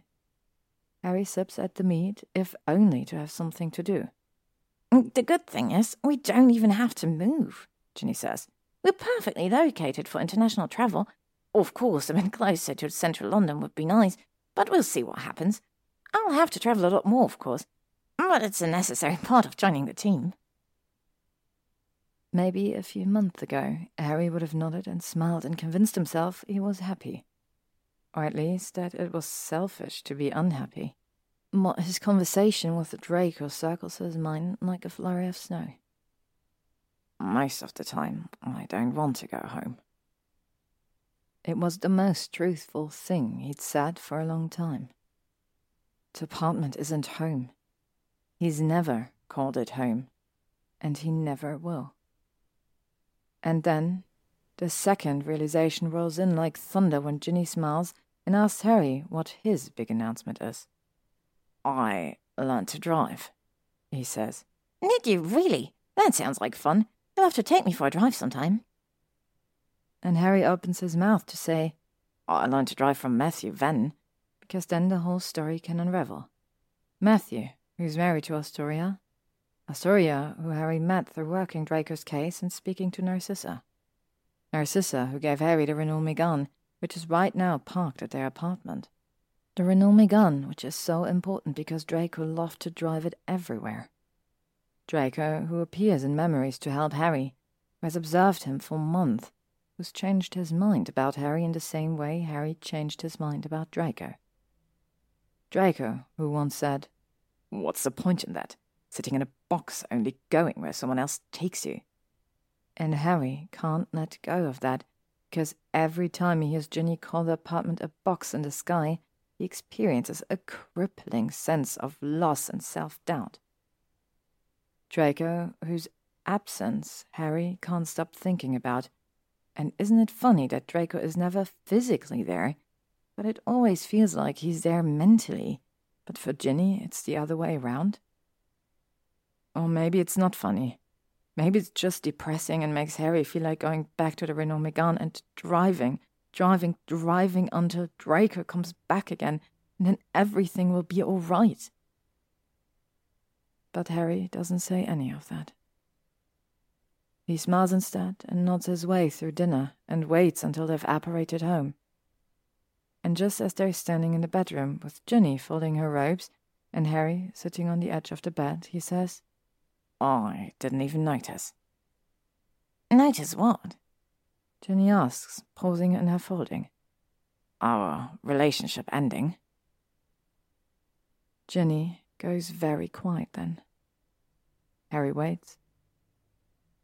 It seems like the sum of their relationship these days. Silence. Ginny says, Neither did I. That night, they lay in bed together. Harry holds her one last time. Are you happy? Asks her. She's silent for a long time. I don't know. Are you? No, Harry says truthfully. I didn't even notice. Ginny says, and he catches the sadness in her voice and holds her tighter. It's all right. I should have noticed. It's all right, Harry repeats. In the morning, he wakes up alone. Ginny has gone to Quidditch practice. Chapter 8 Hermione and Ron are aghast. You cannot break up with Ginny two days before Christmas, Hermione says angrily, putting a mug in front of Harry and sloshing tea over the coffee table. What were you thinking? Ron adds. Mum's going to completely lose it. She's already knit knitted magic Christmas jumpers. And she told me she's expecting you to announce the wedding date. Hermione snaps. Oh, come on, Harry protests. We've been engaged for three years now and dating for seven. That's the whole point. Molly said, what better time than your seven year anniversary? Seven is considered a very lucky number among wizards and witches, Harry. Molly has her heart set on another wedding. She's already designing invitations. Oh, no, Ron says with horror. Mom's at the stage where she's designing invitations. It gets worse. Hermione says ominously. I caught her making a list of possible grandchild names. Ron slowly sinks into an overstuffed armchair, clutching his glass of fire whiskey. Harry, he says, we shared many adventures. While our friendship was tested at times, I treasure the time we spent together. You were a terrific bloke, and you will be sadly missed by many. It's not that bad, Harry says. I mean, Ginny's not devastated or anything. It was really quite mutual. Doesn't matter. Mum's got visions of weddings and grandchildren. Ron takes a swig of his fire whiskey. I knew a bloke up Norfolk way. Does fake passports quite cheap. I'll give you his details. Harry looks at Hermione. Would you listen to him? Merlin can't tell him it's not that bad. Hermione sips her butterbeer and says nothing. Harry sits in Ron's old bedroom, poking miserably at a Christmas pudding. The pudding giggles and runs away. He sighs and looks up as Ron and Hermione come through the doorway. Is it over? Well, not yet. Mom's on a fifth sherry now. The good news is, Hermione says anxiously, she's stopped shouting. Well, yeah, now she's crying into mince pies. Can't make out much, but apparently Celeste was always on her top girls' names list. Harry's indignant. Oh, get out. I wouldn't call a kid Celeste anyway. Oh, yeah. Percy said it was a terrible name, too. Then they all started arguing and George turned Percy's ears into turnips and Bill couldn't stop laughing, said Percy called him a long-haired pillow and... Ron winces as there is a thump from downstairs, followed by laughter, and moments later, an outraged squeal. Well, every family has little arguments at Christmas, Hermione says with determination, upending a small bag of sweets and pastry treats. No reason why we can't enjoy the festivities still. Harry reaches for a gingerbread newt and bites off a foot. The newt looks displeased. Still got the contact details of that awful bloke, Ron says. Despite it all, Harry can't help but smile. It's a reprieve at least, and he's always grateful for Hermione and Ron granting him these moments, fleeting scenes of amusement and light smiles, a chance to surface for air. Because all day he's still thinking of the look of agony on Draco's face as he disappeared again, as if a crucio had just been cast on him. And he doesn't feel like he should be here, celebrating with friends and family, unwrapping gifts and eating sweets, while, somewhere in the world, Draco is drifting alone and, in all probability, seriously hurt or exhausted. Hermione catches him deep in thought a few times and frowns at him, and Ron takes him aside. Remember what they said in Auror training. You can't spend all your time thinking about the case, or you're going to burn out, and you won't be able to help anyone anymore. So Harry does his best to enjoy the day, and in the evening he floos to the apartment. Ginny, left behind due to an apparently very absorbing conversation with Fleur, will no doubt return as well. For now, the apartment is completely dark, save for the small Christmas tree. Just sitting at the end of the corner, dusted in tiny light. Draco is standing beside it, the faint glow of light dancing over his face like clouds drifting across the sky. Behind him, through the window, Harry can see the London night illuminated. There's the lines of trains moving slowly from station to station. High above, the crescent moon is struggling through the misty winter night. You're here, Harry says slowly, testing the words just to see if they'll fall and shatter. Draco looks at him. He looks terrible, Harry thinks. Thin and exhausted. Shadows beneath his eyes. Clearly, these efforts to appear are taking their toll. Going away is easy. Coming home is hard. Draco opens his mouth and speaks, but the words are silent. Harry bites his lip. I can't hear you, he says quietly, and Draco stops speaking. His shoulders slump slightly, he walks towards Harry, and the moonlight filters through him like he's no more substantial than water. And Harry realizes that Draco is struggling just to exist here. Whatever is left of his strength is not enough to speak, not enough to appear solid. He's like a ghost. When he's just a few steps away from Harry, he reaches out, and Harry responds without thinking, outstretching his own arm. His fingers grasp at nothing. Draco fades completely. Outside, in the streets below, someone is whistling again. Blow wind southerly, southerly, southerly. Boxing Day. The city will be crowded with shoppers, fashionable couples sashaying along the luxury labels of Bond Street, young families and bargain hunters caught up in the masses at Westfield. Harry stands on the balcony, watching the people hurry below. Earlier in the day, the streets were eerily empty, but now, in the last remaining hour of daylight, people are beginning to trickle home from their trips. Close the door, Ginny says. It's freezing out there. She stands in the middle of the kitchen wearing jeans and her latest Christmas jumper. Her hair is unbrushed, and Harry finds it reassuring somehow. It's easier to talk to Ginny when she's like this, instead of dressed in her full Quidditch uniform, dashing away to debriefing or another practice. She wears her uniform like other people wear armor. Harry steps inside and closes the door. They say it might snow next week, although it rarely snows in London. The city moves and breathes like an enormous beast, breathing in the lives of eight million people and turning snow to sleet with the sheer heat of life contained within. Ginny paces around the kitchen, then puts the kettle on. Do you think, she says at last, we could fix this? Harry puts his hand in his pocket. The Renault's key nudges against his fingers, and there is something reassuring about the cool, smooth plastic. No. Ginny looks away. I thought we could, she says.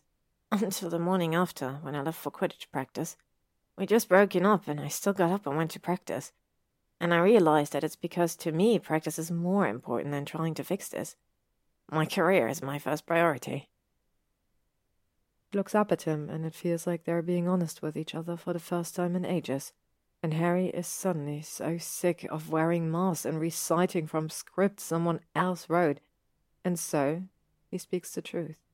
The thought that he's kept hidden for so long during the last year of their relationship. Sometimes I think all we have in common is the war.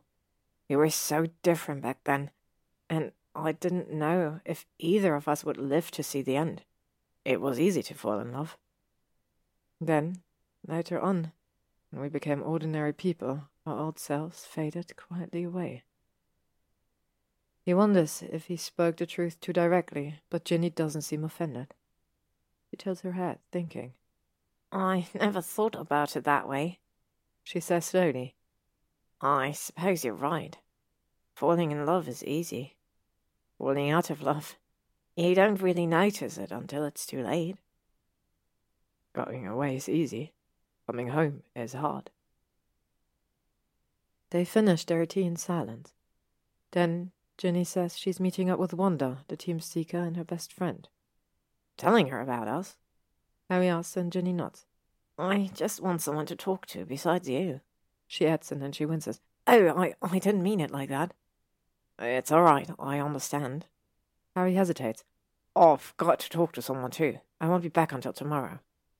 All right. Tell Ron and Hermione I said hello. Then he pauses, then turns and leaves. Harry stands alone in the apartment for a long moment, then departs too.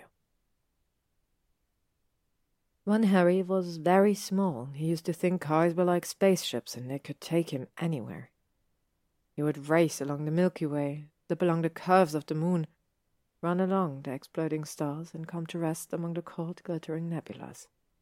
The universe never ends. It drives on, following the winding roads and highways until they feel like an infinite loop, a Möbius strip of rain-dark asphalt in winter-bare fields. It takes him six and a half hours to reach Helston. He stops in Launceston to buy fuel and ends up spending an hour poring over the maps in the glove box.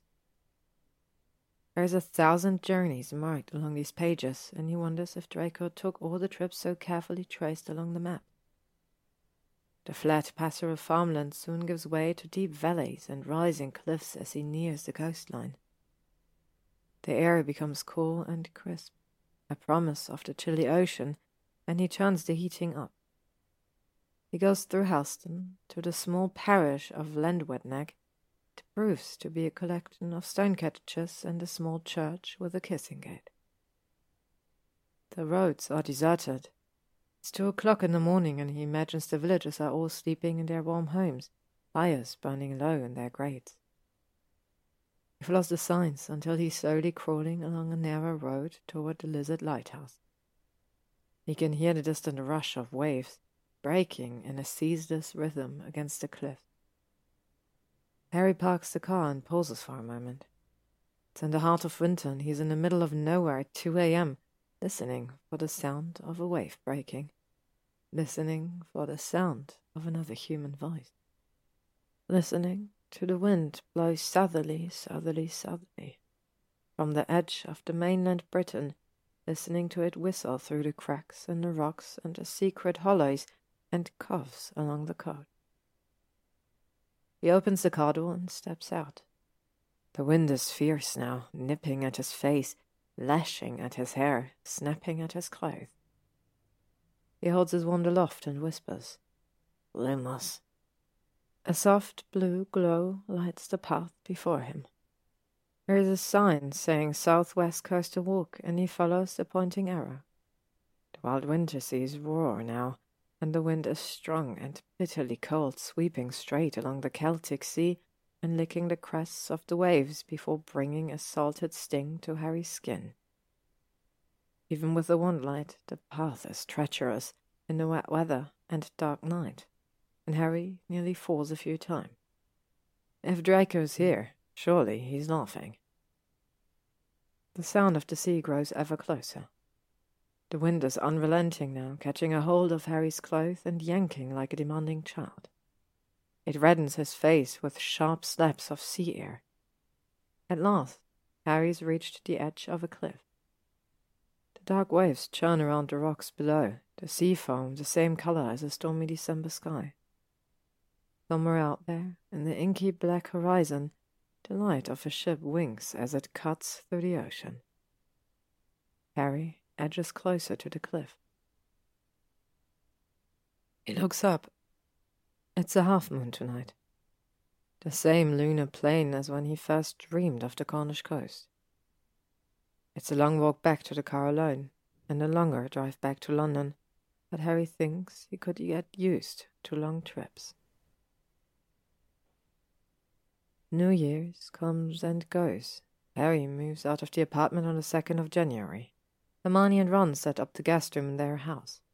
He solves one of his cases on the 5th of January, when he tracks the missing man to eastern France, where the man has new life, and, unfortunately for his distraught wife in England, a new family.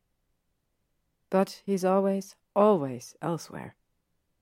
His mind is ghosting along highways and winding roads. It's drifting around corners and hearing the roar of the sea and the song of winter's chill. He wakes at 3 a.m. every night dreaming of crumbling cliffs and a voice crying out. He sits in the Renault Megane and stares at nothing for hours. Ah, Are we getting closer, or just getting lost? Lucius Malfoy. Those had been Draco's words to Harry the last time they spoke. My father. In incepto finis est. Harry flips through the files, stares at those two words he wrote so casually seven months ago likes circles. He needs a memory from Narcissa, he knows it. He's been patient, but she's not telling. How do you extract a memory from someone who doesn't want to give it? He straightens up. No, it would never work. Well, it worked once before.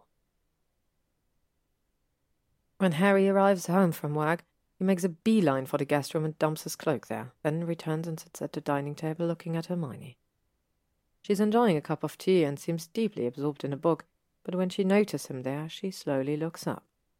Oh, no, she says warningly. You want something? Possibly illegal, certainly difficult, and definitely dangerous.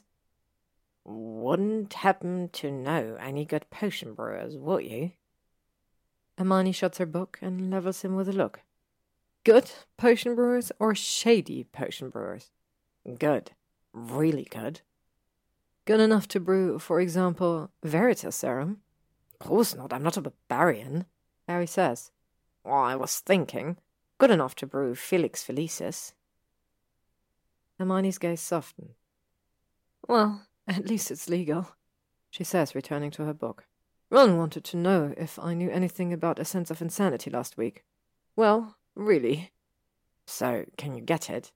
I might. It will cost you, though. How much? If you take out a second mortgage, it should be all right. Hermione glances up and catches Harry's expression. That was a joke, Harry. It is very dear, though. Just let me know when you find a potioneer, and I'll do the rest. Is this for work? Hermione asks after a long moment. Harry, You know the potion doesn't work like that. It doesn't miraculously give you all the answers. It just offers path to the best possible outcome. And the side effects can be very dangerous. I, I know. Harry looks away. Hermione sighs. It's a desperate last resort, Harry. I know. He repeats. There might be a high price. But whatever the price, he thinks, it will be worth it. He asks Narcissa a date is set. She thinks he's doing a routine visit just to assure her the case is still being actively managed.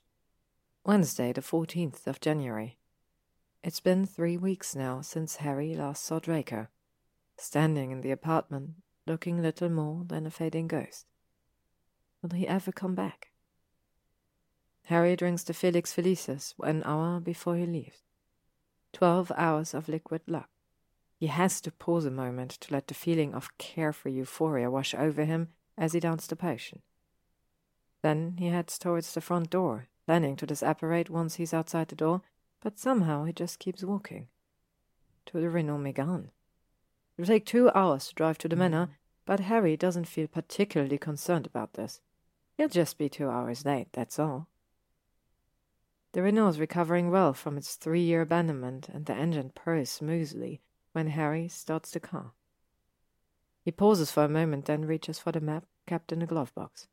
Why not take a scenic route to Wiltshire? He'll be two hours late anyway. What's another hour matter? Draco has drawn a line along the coastal roads. Draco likes the coast, Harry think. Liminal places, people, are drawn to those sorts of areas where lines are blurred and dualities are drawn. Land and water, but not quite both. Not quite either. He places his hands on the steering wheel, one hand on each of the faintly worn patches where Draco so often rested his own hand, and he drives. He arrives at the manor just as the sun is setting. An anxious looking house elf answers the door and stares at him. I have a meeting with Narcissa. Harry says pleasantly, tapping Renault's keycard against his palm. Please be waiting in the reception hall. The house elf says, bowing hurriedly. I will be fetching the mistress, yes. The elf backs away, then scurries up the sweeping staircase. Harry's left on his own devices in the reception hall. Wonders if anyone has ever been hours late to an appointment with Narcissa Malfoy. Normally he'd sit uncomfortably on the antique chairs nearby, but this time he unconcernedly wanders around the hall. There's a row of framed photographs of the Malfoy family on the hall table, and he scrutinizes them closely. In the first few, a young Draco is smiling proudly between his parents. As Draco ages, however, the smile slowly disappears, and the distance between all three Malfoy lengthens until the very last photo. Taken just before Lucius disappeared, Harry would wager. Lucius is standing on the far left of the photograph. Draco is standing on the far right. Narcissa's between them, looking helplessly from one to the other. As Harry watches them, Lucius glances at Draco and reaches towards him. Draco gives him a look of cold anger and edges farther away until he's nearly disappeared entirely from the picture. Footsteps on the stairs. Harry glances up. Narcissa walks towards him, one hand trailing along the banister. You're late, she observes. Sorry, I decided to drive her instead. I saw. Narcissa descends the rest of the stairs and stands on the last step, one hand still resting on the banister and the other rising to touch at her necklace. When I saw the car, I thought, for a moment, Draco was coming home.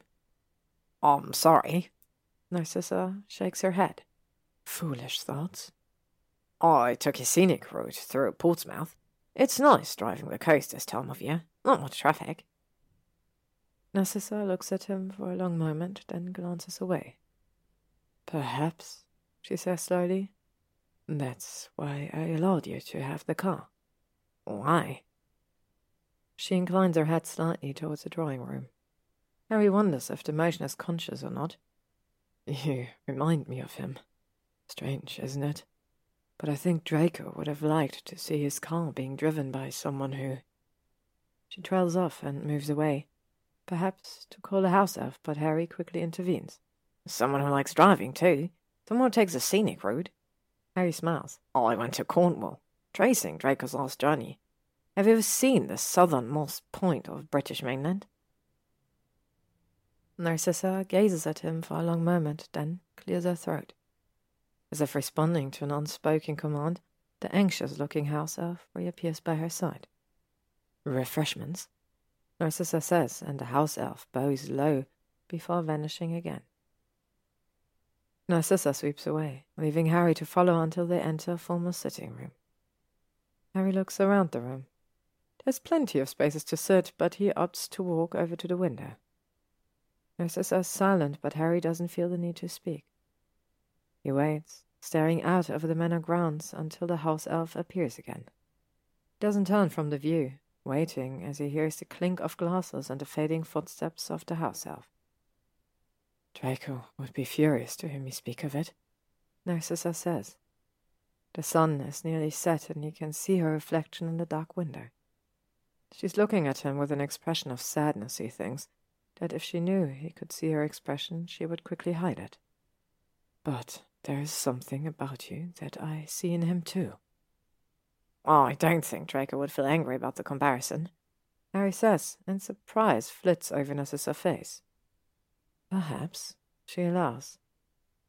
He walks to the tray of glassware and picks up a highball tumbler filled with some sort of clear beverage and garnished with lime.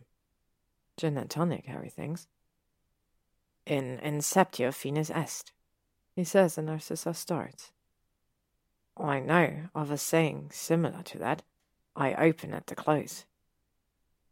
He shoves his hand in his pocket, studying Narcissa's reflection in the window.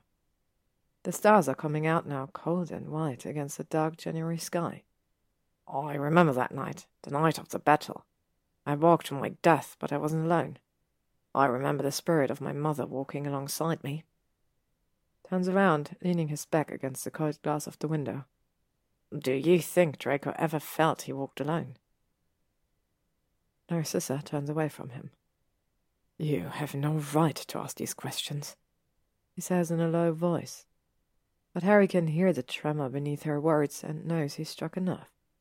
I did my best for Draco. And what about Lucius? Harry remembers the photograph downstairs. By the time he disappeared, I'd wager that Draco barely spoke to him. Narcissa takes a long sip of gin and tonic, and she seems inclined to rebuke Harry for speaking of such personal matters. However, she catches sight of the Renault keycard in Harry's hand and seems to change her mind. They argued, she says at last. Draco always adored his father and used to listen to every word. I think it was very difficult for Lucius to have Draco suddenly withdraw. I think Lucius expected everything to be the same after the war, but after the battle, Draco wouldn't talk to us. There was just so much distance, and it felt like Draco was so close to just leaving completely. Lucius took it badly, told Draco to pull himself together. I'm afraid he became quite angry with Draco, but the angrier he became, the more Draco retreated. Until Harry prompts and Narcissa looks away. I'll give you the memory, he says at last, if only because for a moment I thought it was Draco returning home when I saw the car. And you gave me that moment, if nothing else, so I'll give you the memory. And lifting a wand to her forehead, she lets wisps of silver drift in the air. Possibly, Harry thinks, the final piece of the puzzle. He leaves the manor soon after, retracing the same route. The file is heavy in his pocket, and it's a long drive back to Ron and Hermione's house. Hermione answers the door, a mug of tea in one hand. Oh I need a Pensieve, he tells her. She yawns, looking unsurprised. In Ron's study. He uses it for work. I'll need to destroy the memory afterwards. All right. He appreciates her lack of question, or perhaps she's too absorbed in her work. She soon retreats to a pile of books in the sitting room, and Harry makes his way to Ron's study. The study has a slight chill to it, for the warming charms, concentrated around the busier parts of the house, are less effective here. Within moments, he is immersed in the memory. The first thing he hears is Draco's voice, raised and angry. I won't do it. I will not run away. The surroundings construct themselves around Harry. He's standing in the hallway, most likely in the manor. Narcissa is beside him, listening intently. Eavesdropping, he realizes. The raised voices are drifting from a room just across from them, the door slightly ajar. You are being very ungrateful, Draco. Lucius is saying angrily, I have spent quite an amount of money preparing the estate in Crete. Draco laughs bitterly. I'm sure you have. You are being very obstinate. Lucius snaps. This is an opportunity, Draco. Stay here if you wish, hiding in the manor where those who will seek revenge cannot harm you. And when you are tired of that caged existence, I will contact the appropriate people and organize your journey to Crete. I am doing this to protect you and your mother. If you want to protect your family, father, I suggest investing in a time turner and reconsidering some key choices you made twelve years ago. And you made some choices of your own, as I recall. Narcissa flinches. I was only sixteen. Draco says, fury coursing through his voice. Old enough to show some responsibility for your own actions, Draco. Your decision to accept the Dark Mark was yours alone, as I recall. Your mother advised against it, and I did not comment on that matter. There is a long silence. Then Lucius speaks again, sounding impatient. And now you're sulking again, I see. I've had enough of this childish behavior. Tomorrow I leave for Crete. You and your mother will stay here for three months until the ministry's attention has since moved on, and then you will receive communication from a reliable contact, and you will travel to Crete. There is another long silence. Harry, desperately wanting to see Draco's face, moves closer to the door and peers into the room. But as Narcissa herself never witnessed the scene, the room is nothing but a beige colored blur. The day the war ended, Draco says at last, I promised myself I would never take orders from anyone ever again. And then the door is swinging open and Draco strides straight through Harry as if he's a ghost. Harry stumbles back automatically and then watches Draco disappear down the hallway. He nearly forgets that the memory belongs to Narcissa, but then Narcissa is stepping through the doorway and staring at Lucius. The room sharpens into view. A study with an oak desk in one corner and two armchairs by a marble fireplace. You should not have spoken to him like that, Narcissa says. Harry can't tell whether she's sad or angry. Lucius looks a lot older than Harry remembers. His face is more lined and he looks tired. I am doing this for you and him, Narcissa.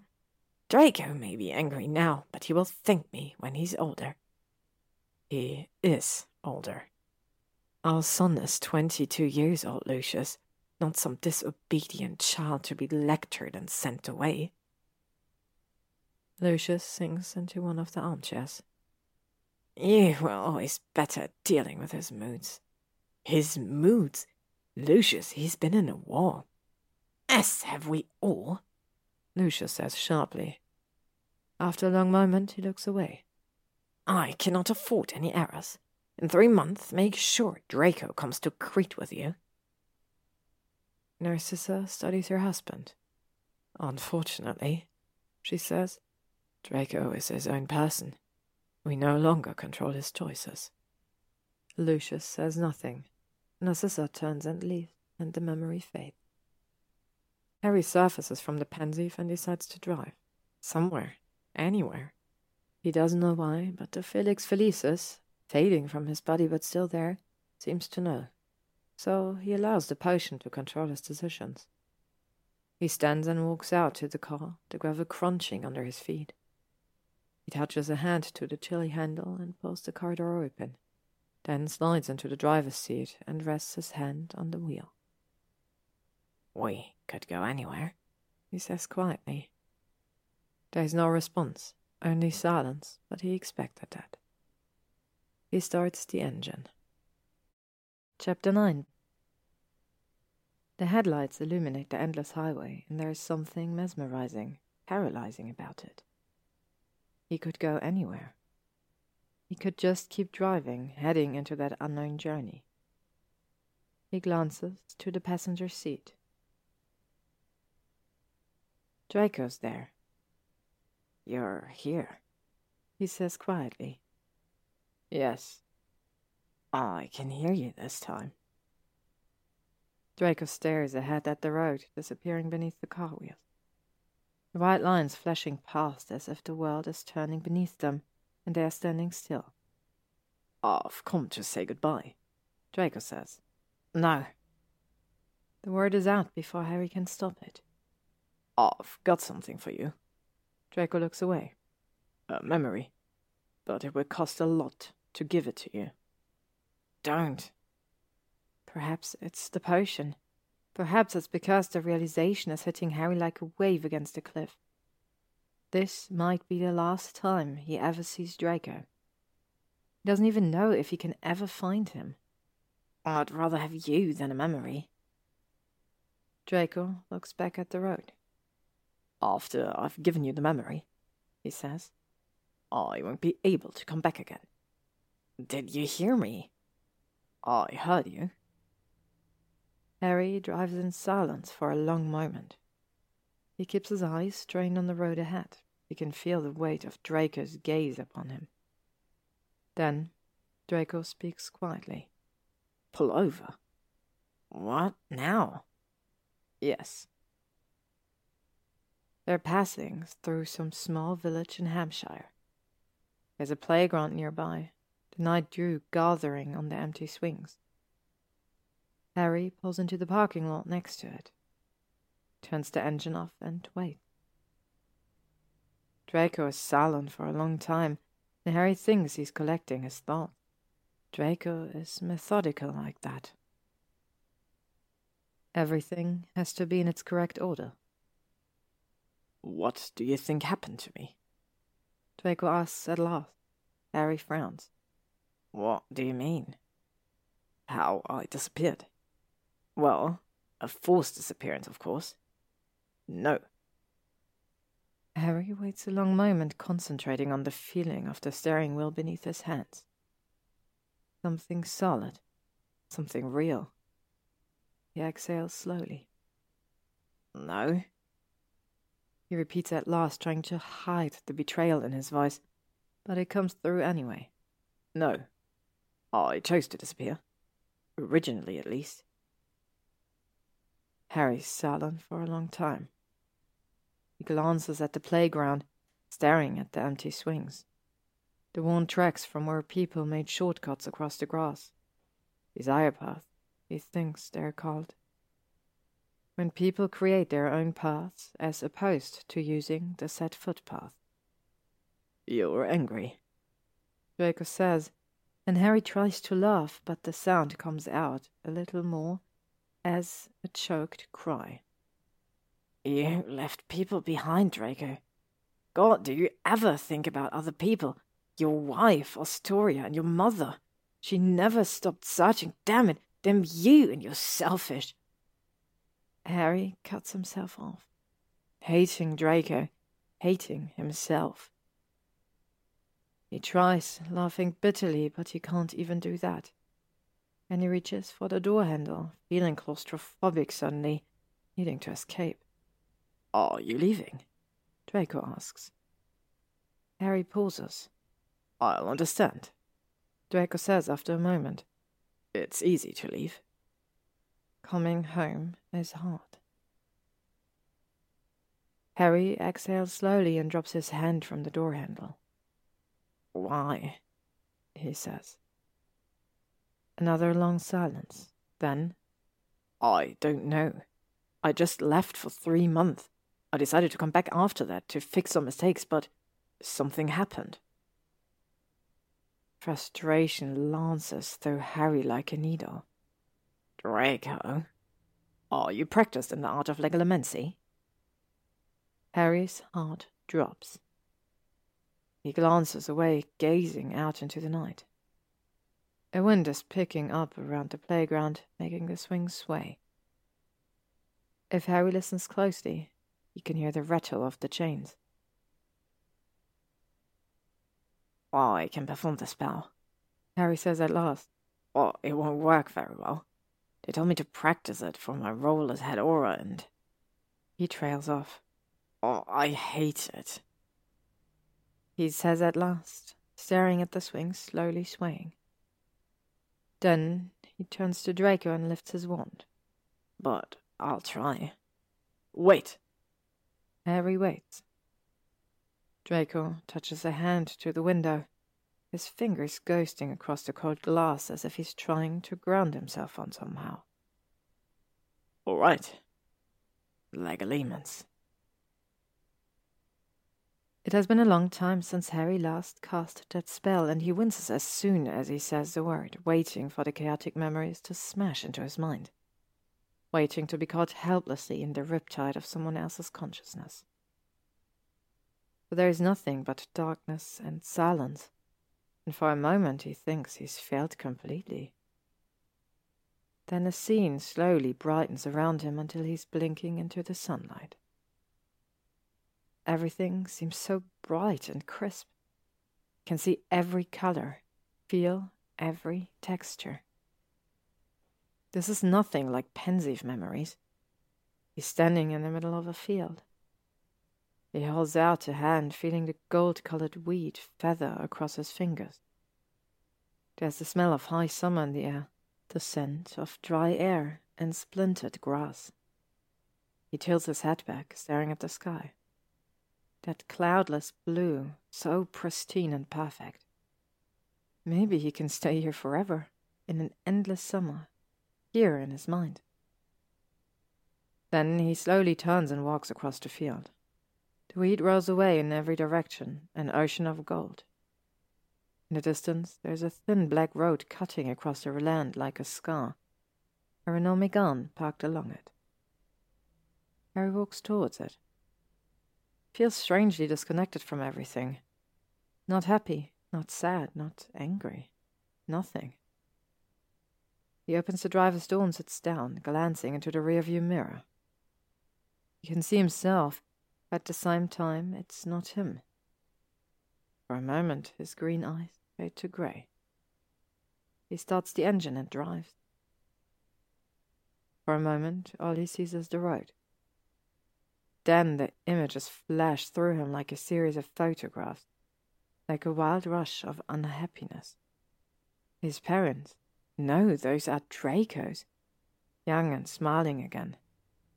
Lucius will always be the strongest person in the world, and Narcissa the most beautiful, and their family is perfect. And then they're growing old, and Lucius looks so weak and afraid, and that's not supposed to happen. Fathers are supposed to be invincible. And it makes him feel sick to his stomach. It makes him terrified. Narcissa and Lucius are arguing again. That's all they seem to do those days, but her voice is getting quieter and quieter because there's too many people in the house now. Aunt Bellatrix who makes the prisoner scream, scream, scream until Harry wants to beat his head against the wall or just go to the cellar and Avada Kedavra them all, just to put them out of their damn misery. Or maybe he'd just Avada Kedavra himself. Then it will all be over. Nobody can control him then. Nobody controls a dead person. But he can't even do that. He's standing in front of a mirror with his wand held to his forehead, but he can't bring himself to do it. It's pathetic. And then the emotions. While the anger and confusion and rage die away along with the war. And Lucius has gone, and Narcissa says they'll join him soon. But he can't go away. If he runs away, he'll be just like his father.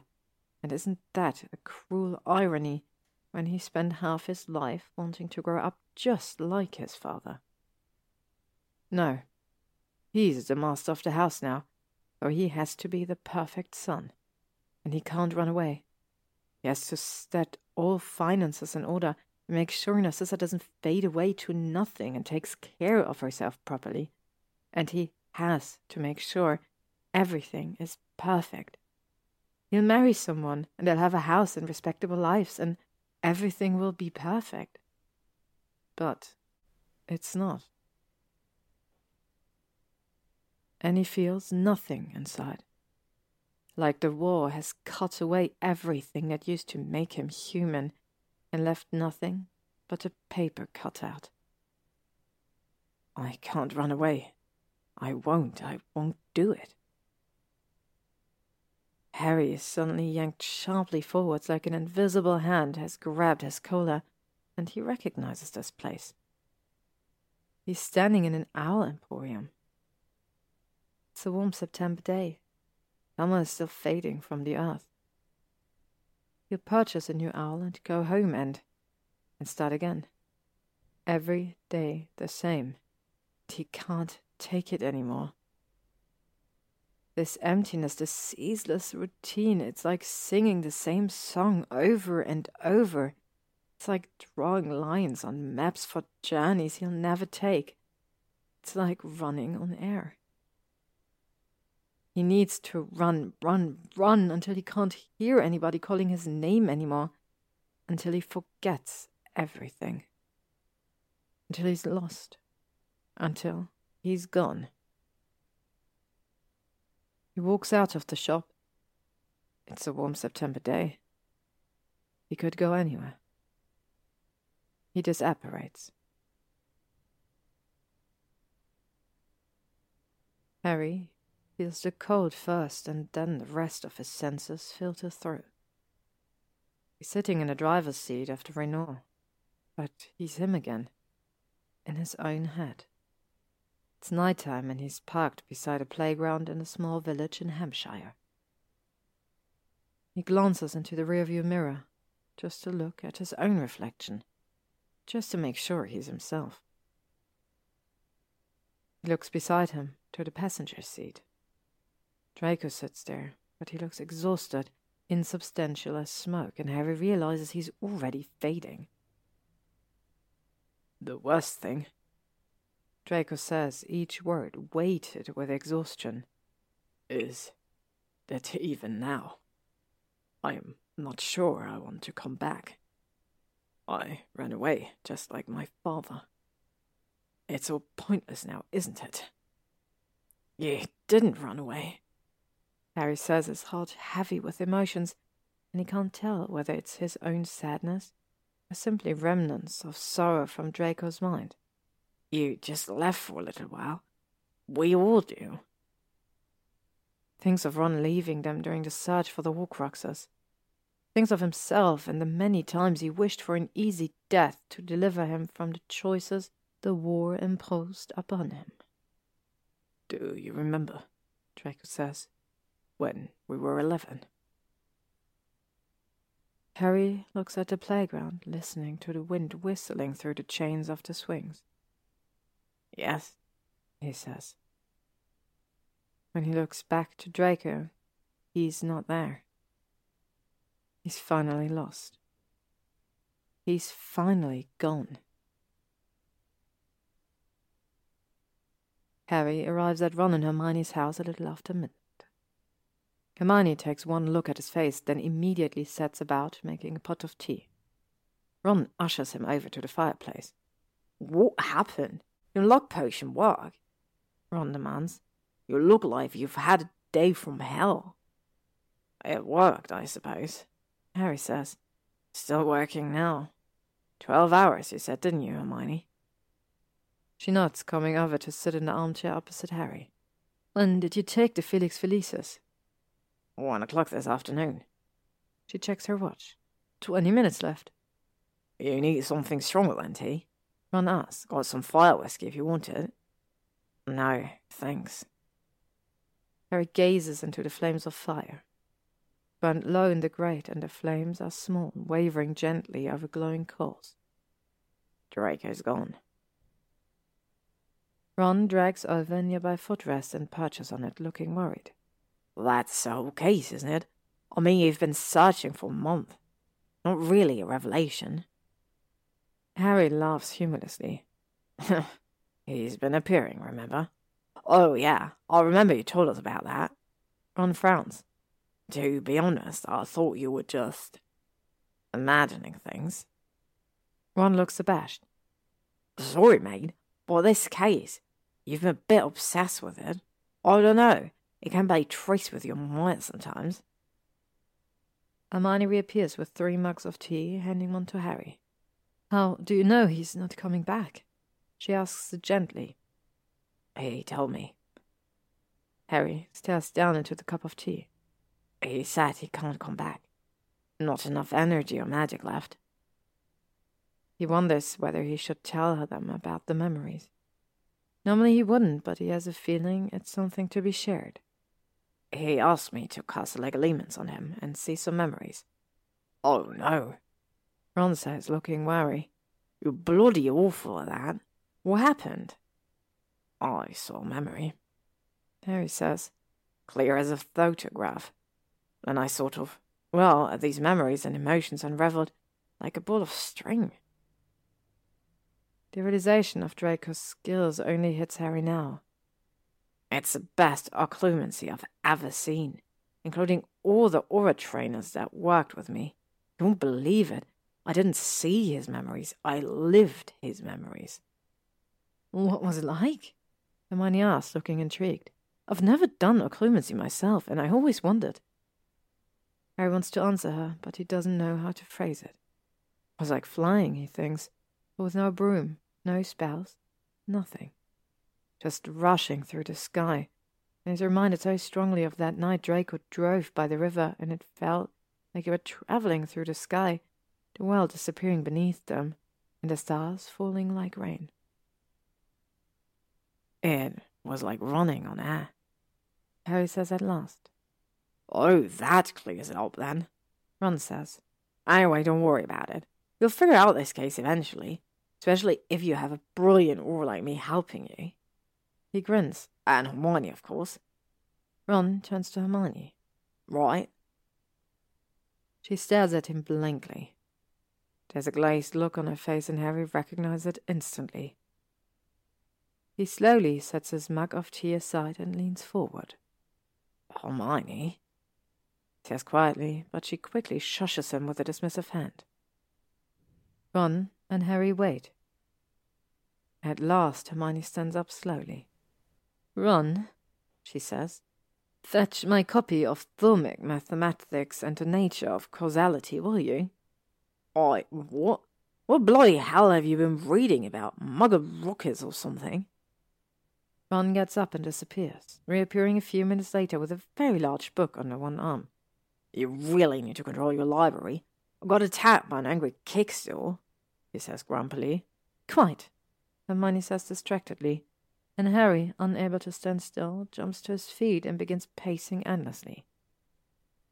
For the next few minutes, all he can hear is his own footsteps and the occasional turn of page. I remember now, Hermione murmurs. Let's see. It really represents a form of face space. That's the key, the three rules. Do not interfere with the nature of causality. She looks up at Harry, her eyes bright. Harry, she says, I think Malfoy had a time turner. The clock chimes one o'clock, and Harry's luck has run out. Space and time are always unstable when it comes to magic, Hermione says, drinking her third cup of tea. Space, yes. That's why they advise avoiding disapparating over long distances, but especially time. It's dangerously unstable, and it works on similar principles to space. Traveling over large areas of time is very dangerous. But where will he get a time turner from? Ron interrupts. It were all destroyed by the Ministry, remember?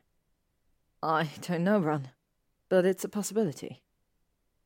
Hermione sets her mug of tea back down. I can't believe I didn't think of it before. When you disapparate and something goes wrong, you get splinched. And the same thing happens when you use a time turner incorrectly. Ron winces. Malfoy's plunged between two dimensions. Sort of.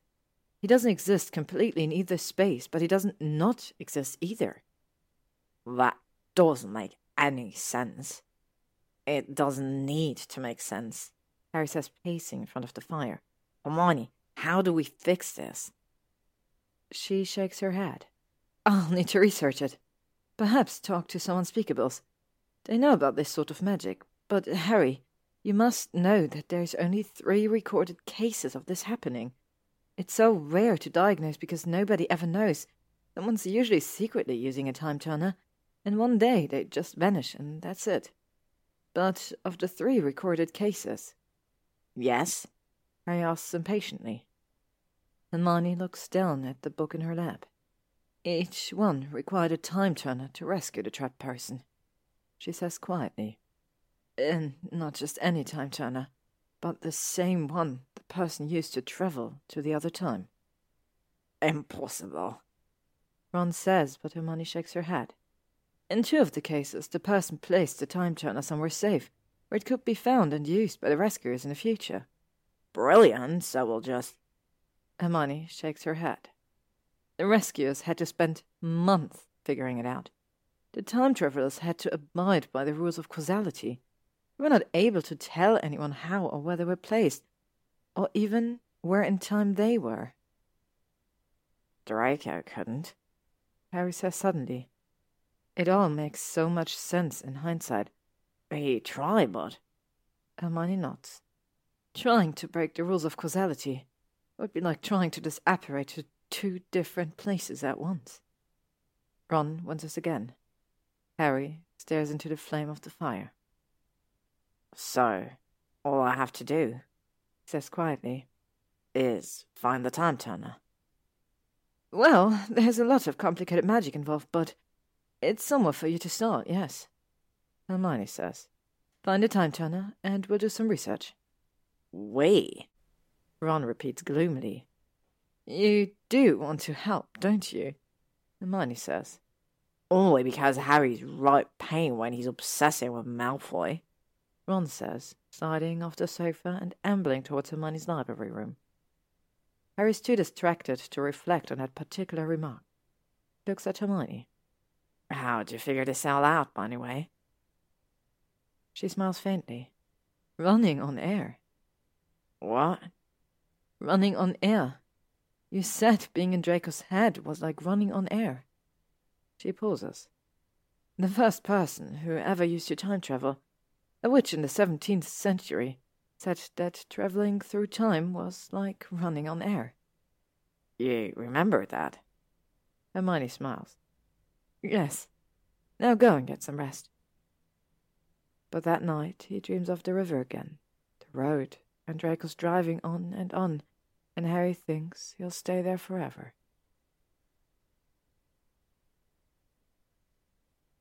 It had been difficult to arrange everyone's schedules to coordinate, but here they are. Astoria's pacing in the kitchen. Makes another pot of tea before Matthew gently reminds her that she's already made one. She's late, Astoria says, turning to Harry.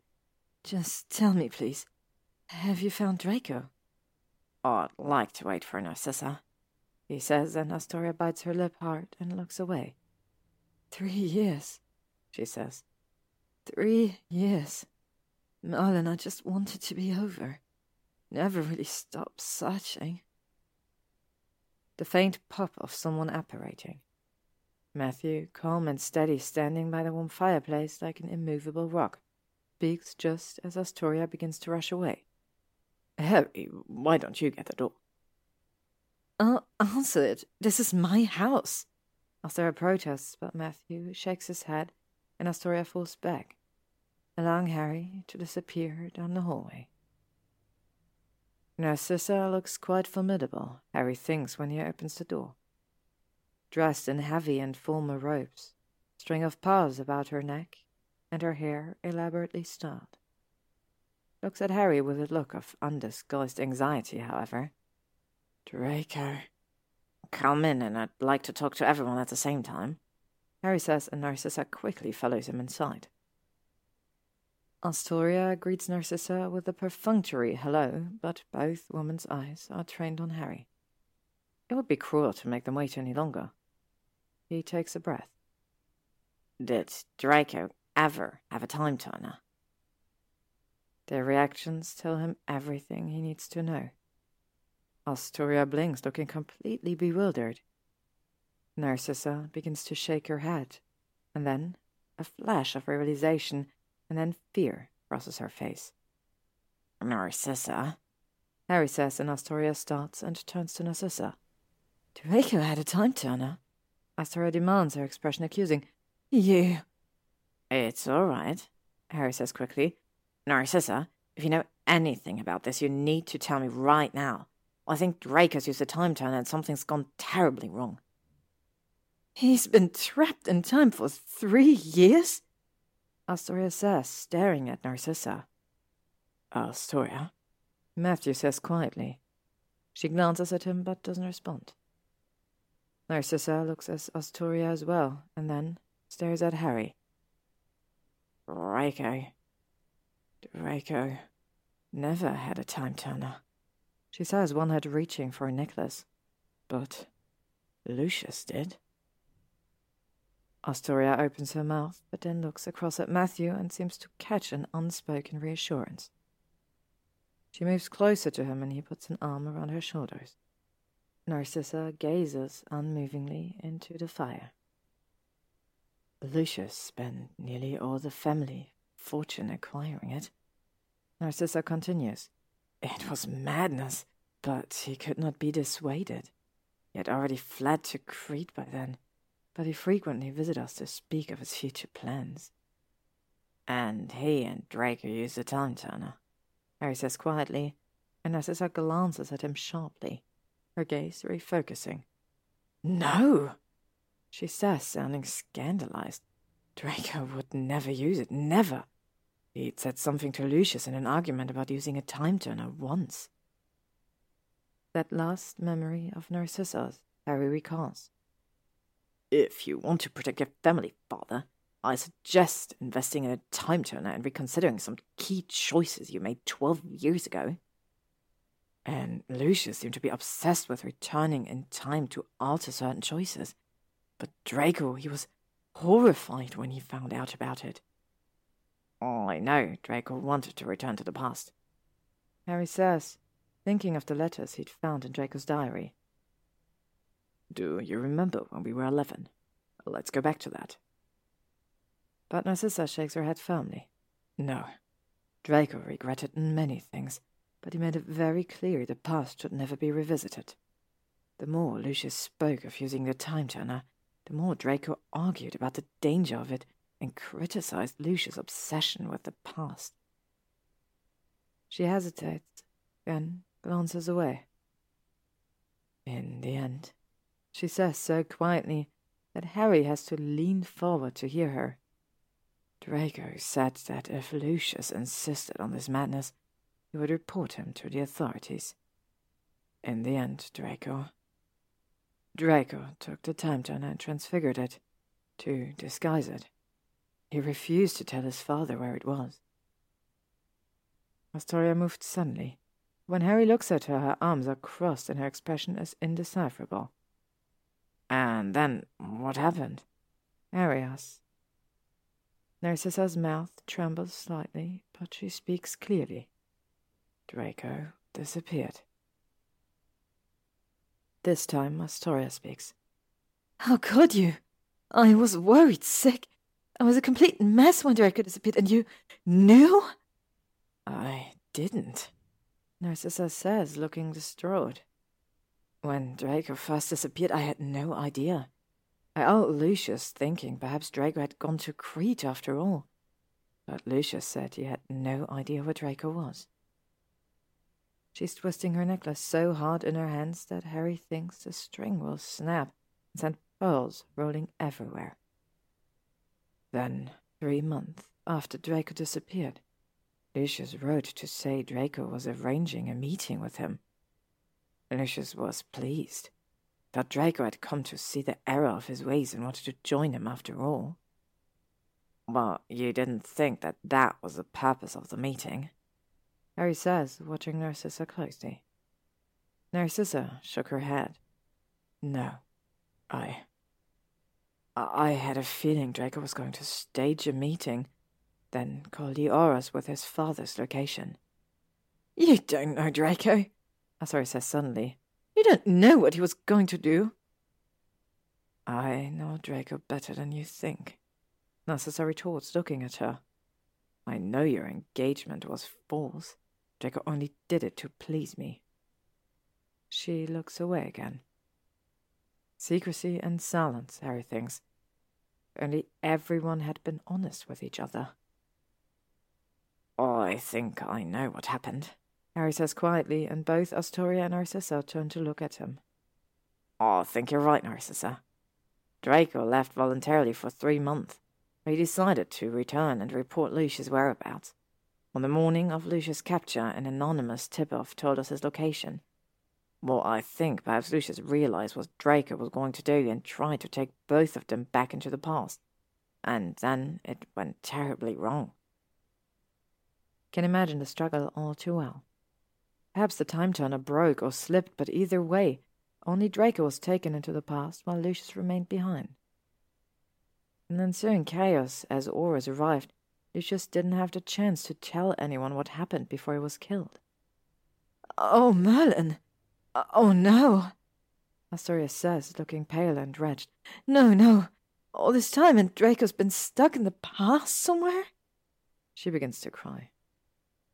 It's strange to see her cry, bright, breezy Astoria always smiling, and Harry looks away, uncomfortably, as Matthew soothes her. Narcissa doesn't cry.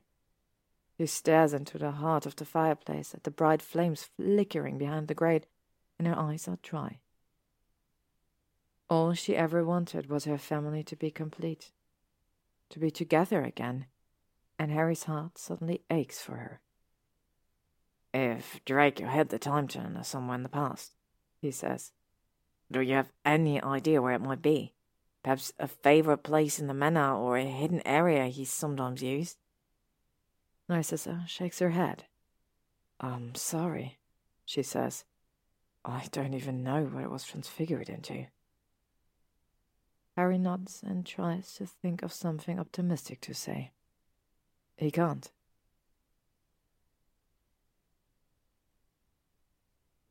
He spends the next weeks going through the old files, rereading the details of Lucius' capture and death over and over. There was a ministry commission into the death, of course, and that required a coroner's report. A full list of all clothing and items found on Lucius at the time of death. There is nothing listed to suggest a transfigured artifact. Lucius only had his wand and a small bag of galleons. Harry disapparates to the location where Lucius was captured and tries to accio the time turner to no avail. Perhaps Draco left it behind. Perhaps he dropped it just before vanishing. It could be a possibility, Hermione Harry, but her voice is doubtful. Still, he searches. Winter slowly melts into spring. Ginny sends Harry a postcard from France where she's visiting the French national team to gauge their performance. A letter follows soon after. She's purchased a studio apartment closer to central London. You'd be surprised, or perhaps not, and how much international Quidditch players earn, she writes. My finances are in good order, so if you'd like to move back to the Westminster apartment, it's fine. I'm not fussed if you don't sell it. I suppose we should transform ownership unless you're happy to co-own it. I hear the rental market is steady at the moment. He feels as though he's outstaying his welcome at Ron's and Hermione's home, although he'd never dare to tell them that. He can only imagine the wrath and indignation it would invoke. He's been there since Christmas, and it's March now. So he moves back to the apartment, convincing Ron and Hermione that, yes, he honestly wants to be there, He'd like a little space right now, and he's grateful for the first time that neither he nor Ginny really moved into the apartment to begin with. There is no memories to deal with, or possessions to remove. It's as bland and impersonal as he ever remembered it. It will do as a temporary base until he finds his home. The home he always wanted. The home he spent his whole life looking for. It's a nice view, but this isn't you, is it, Potter? This is nothing, a concrete box in the sky. You need something grounded, something real. The first night he moves back into the apartment, he stands by the kitchen counter and remembers how Draco stood there once, a small Christmas tree casting light over his face. I'm sorry, Harry says, and his words echo across the white walls, the polished floorboards. I'm sorry, I'm sorry, I'm sorry. It sounds an awful lot like the sound of defeat. To be continued.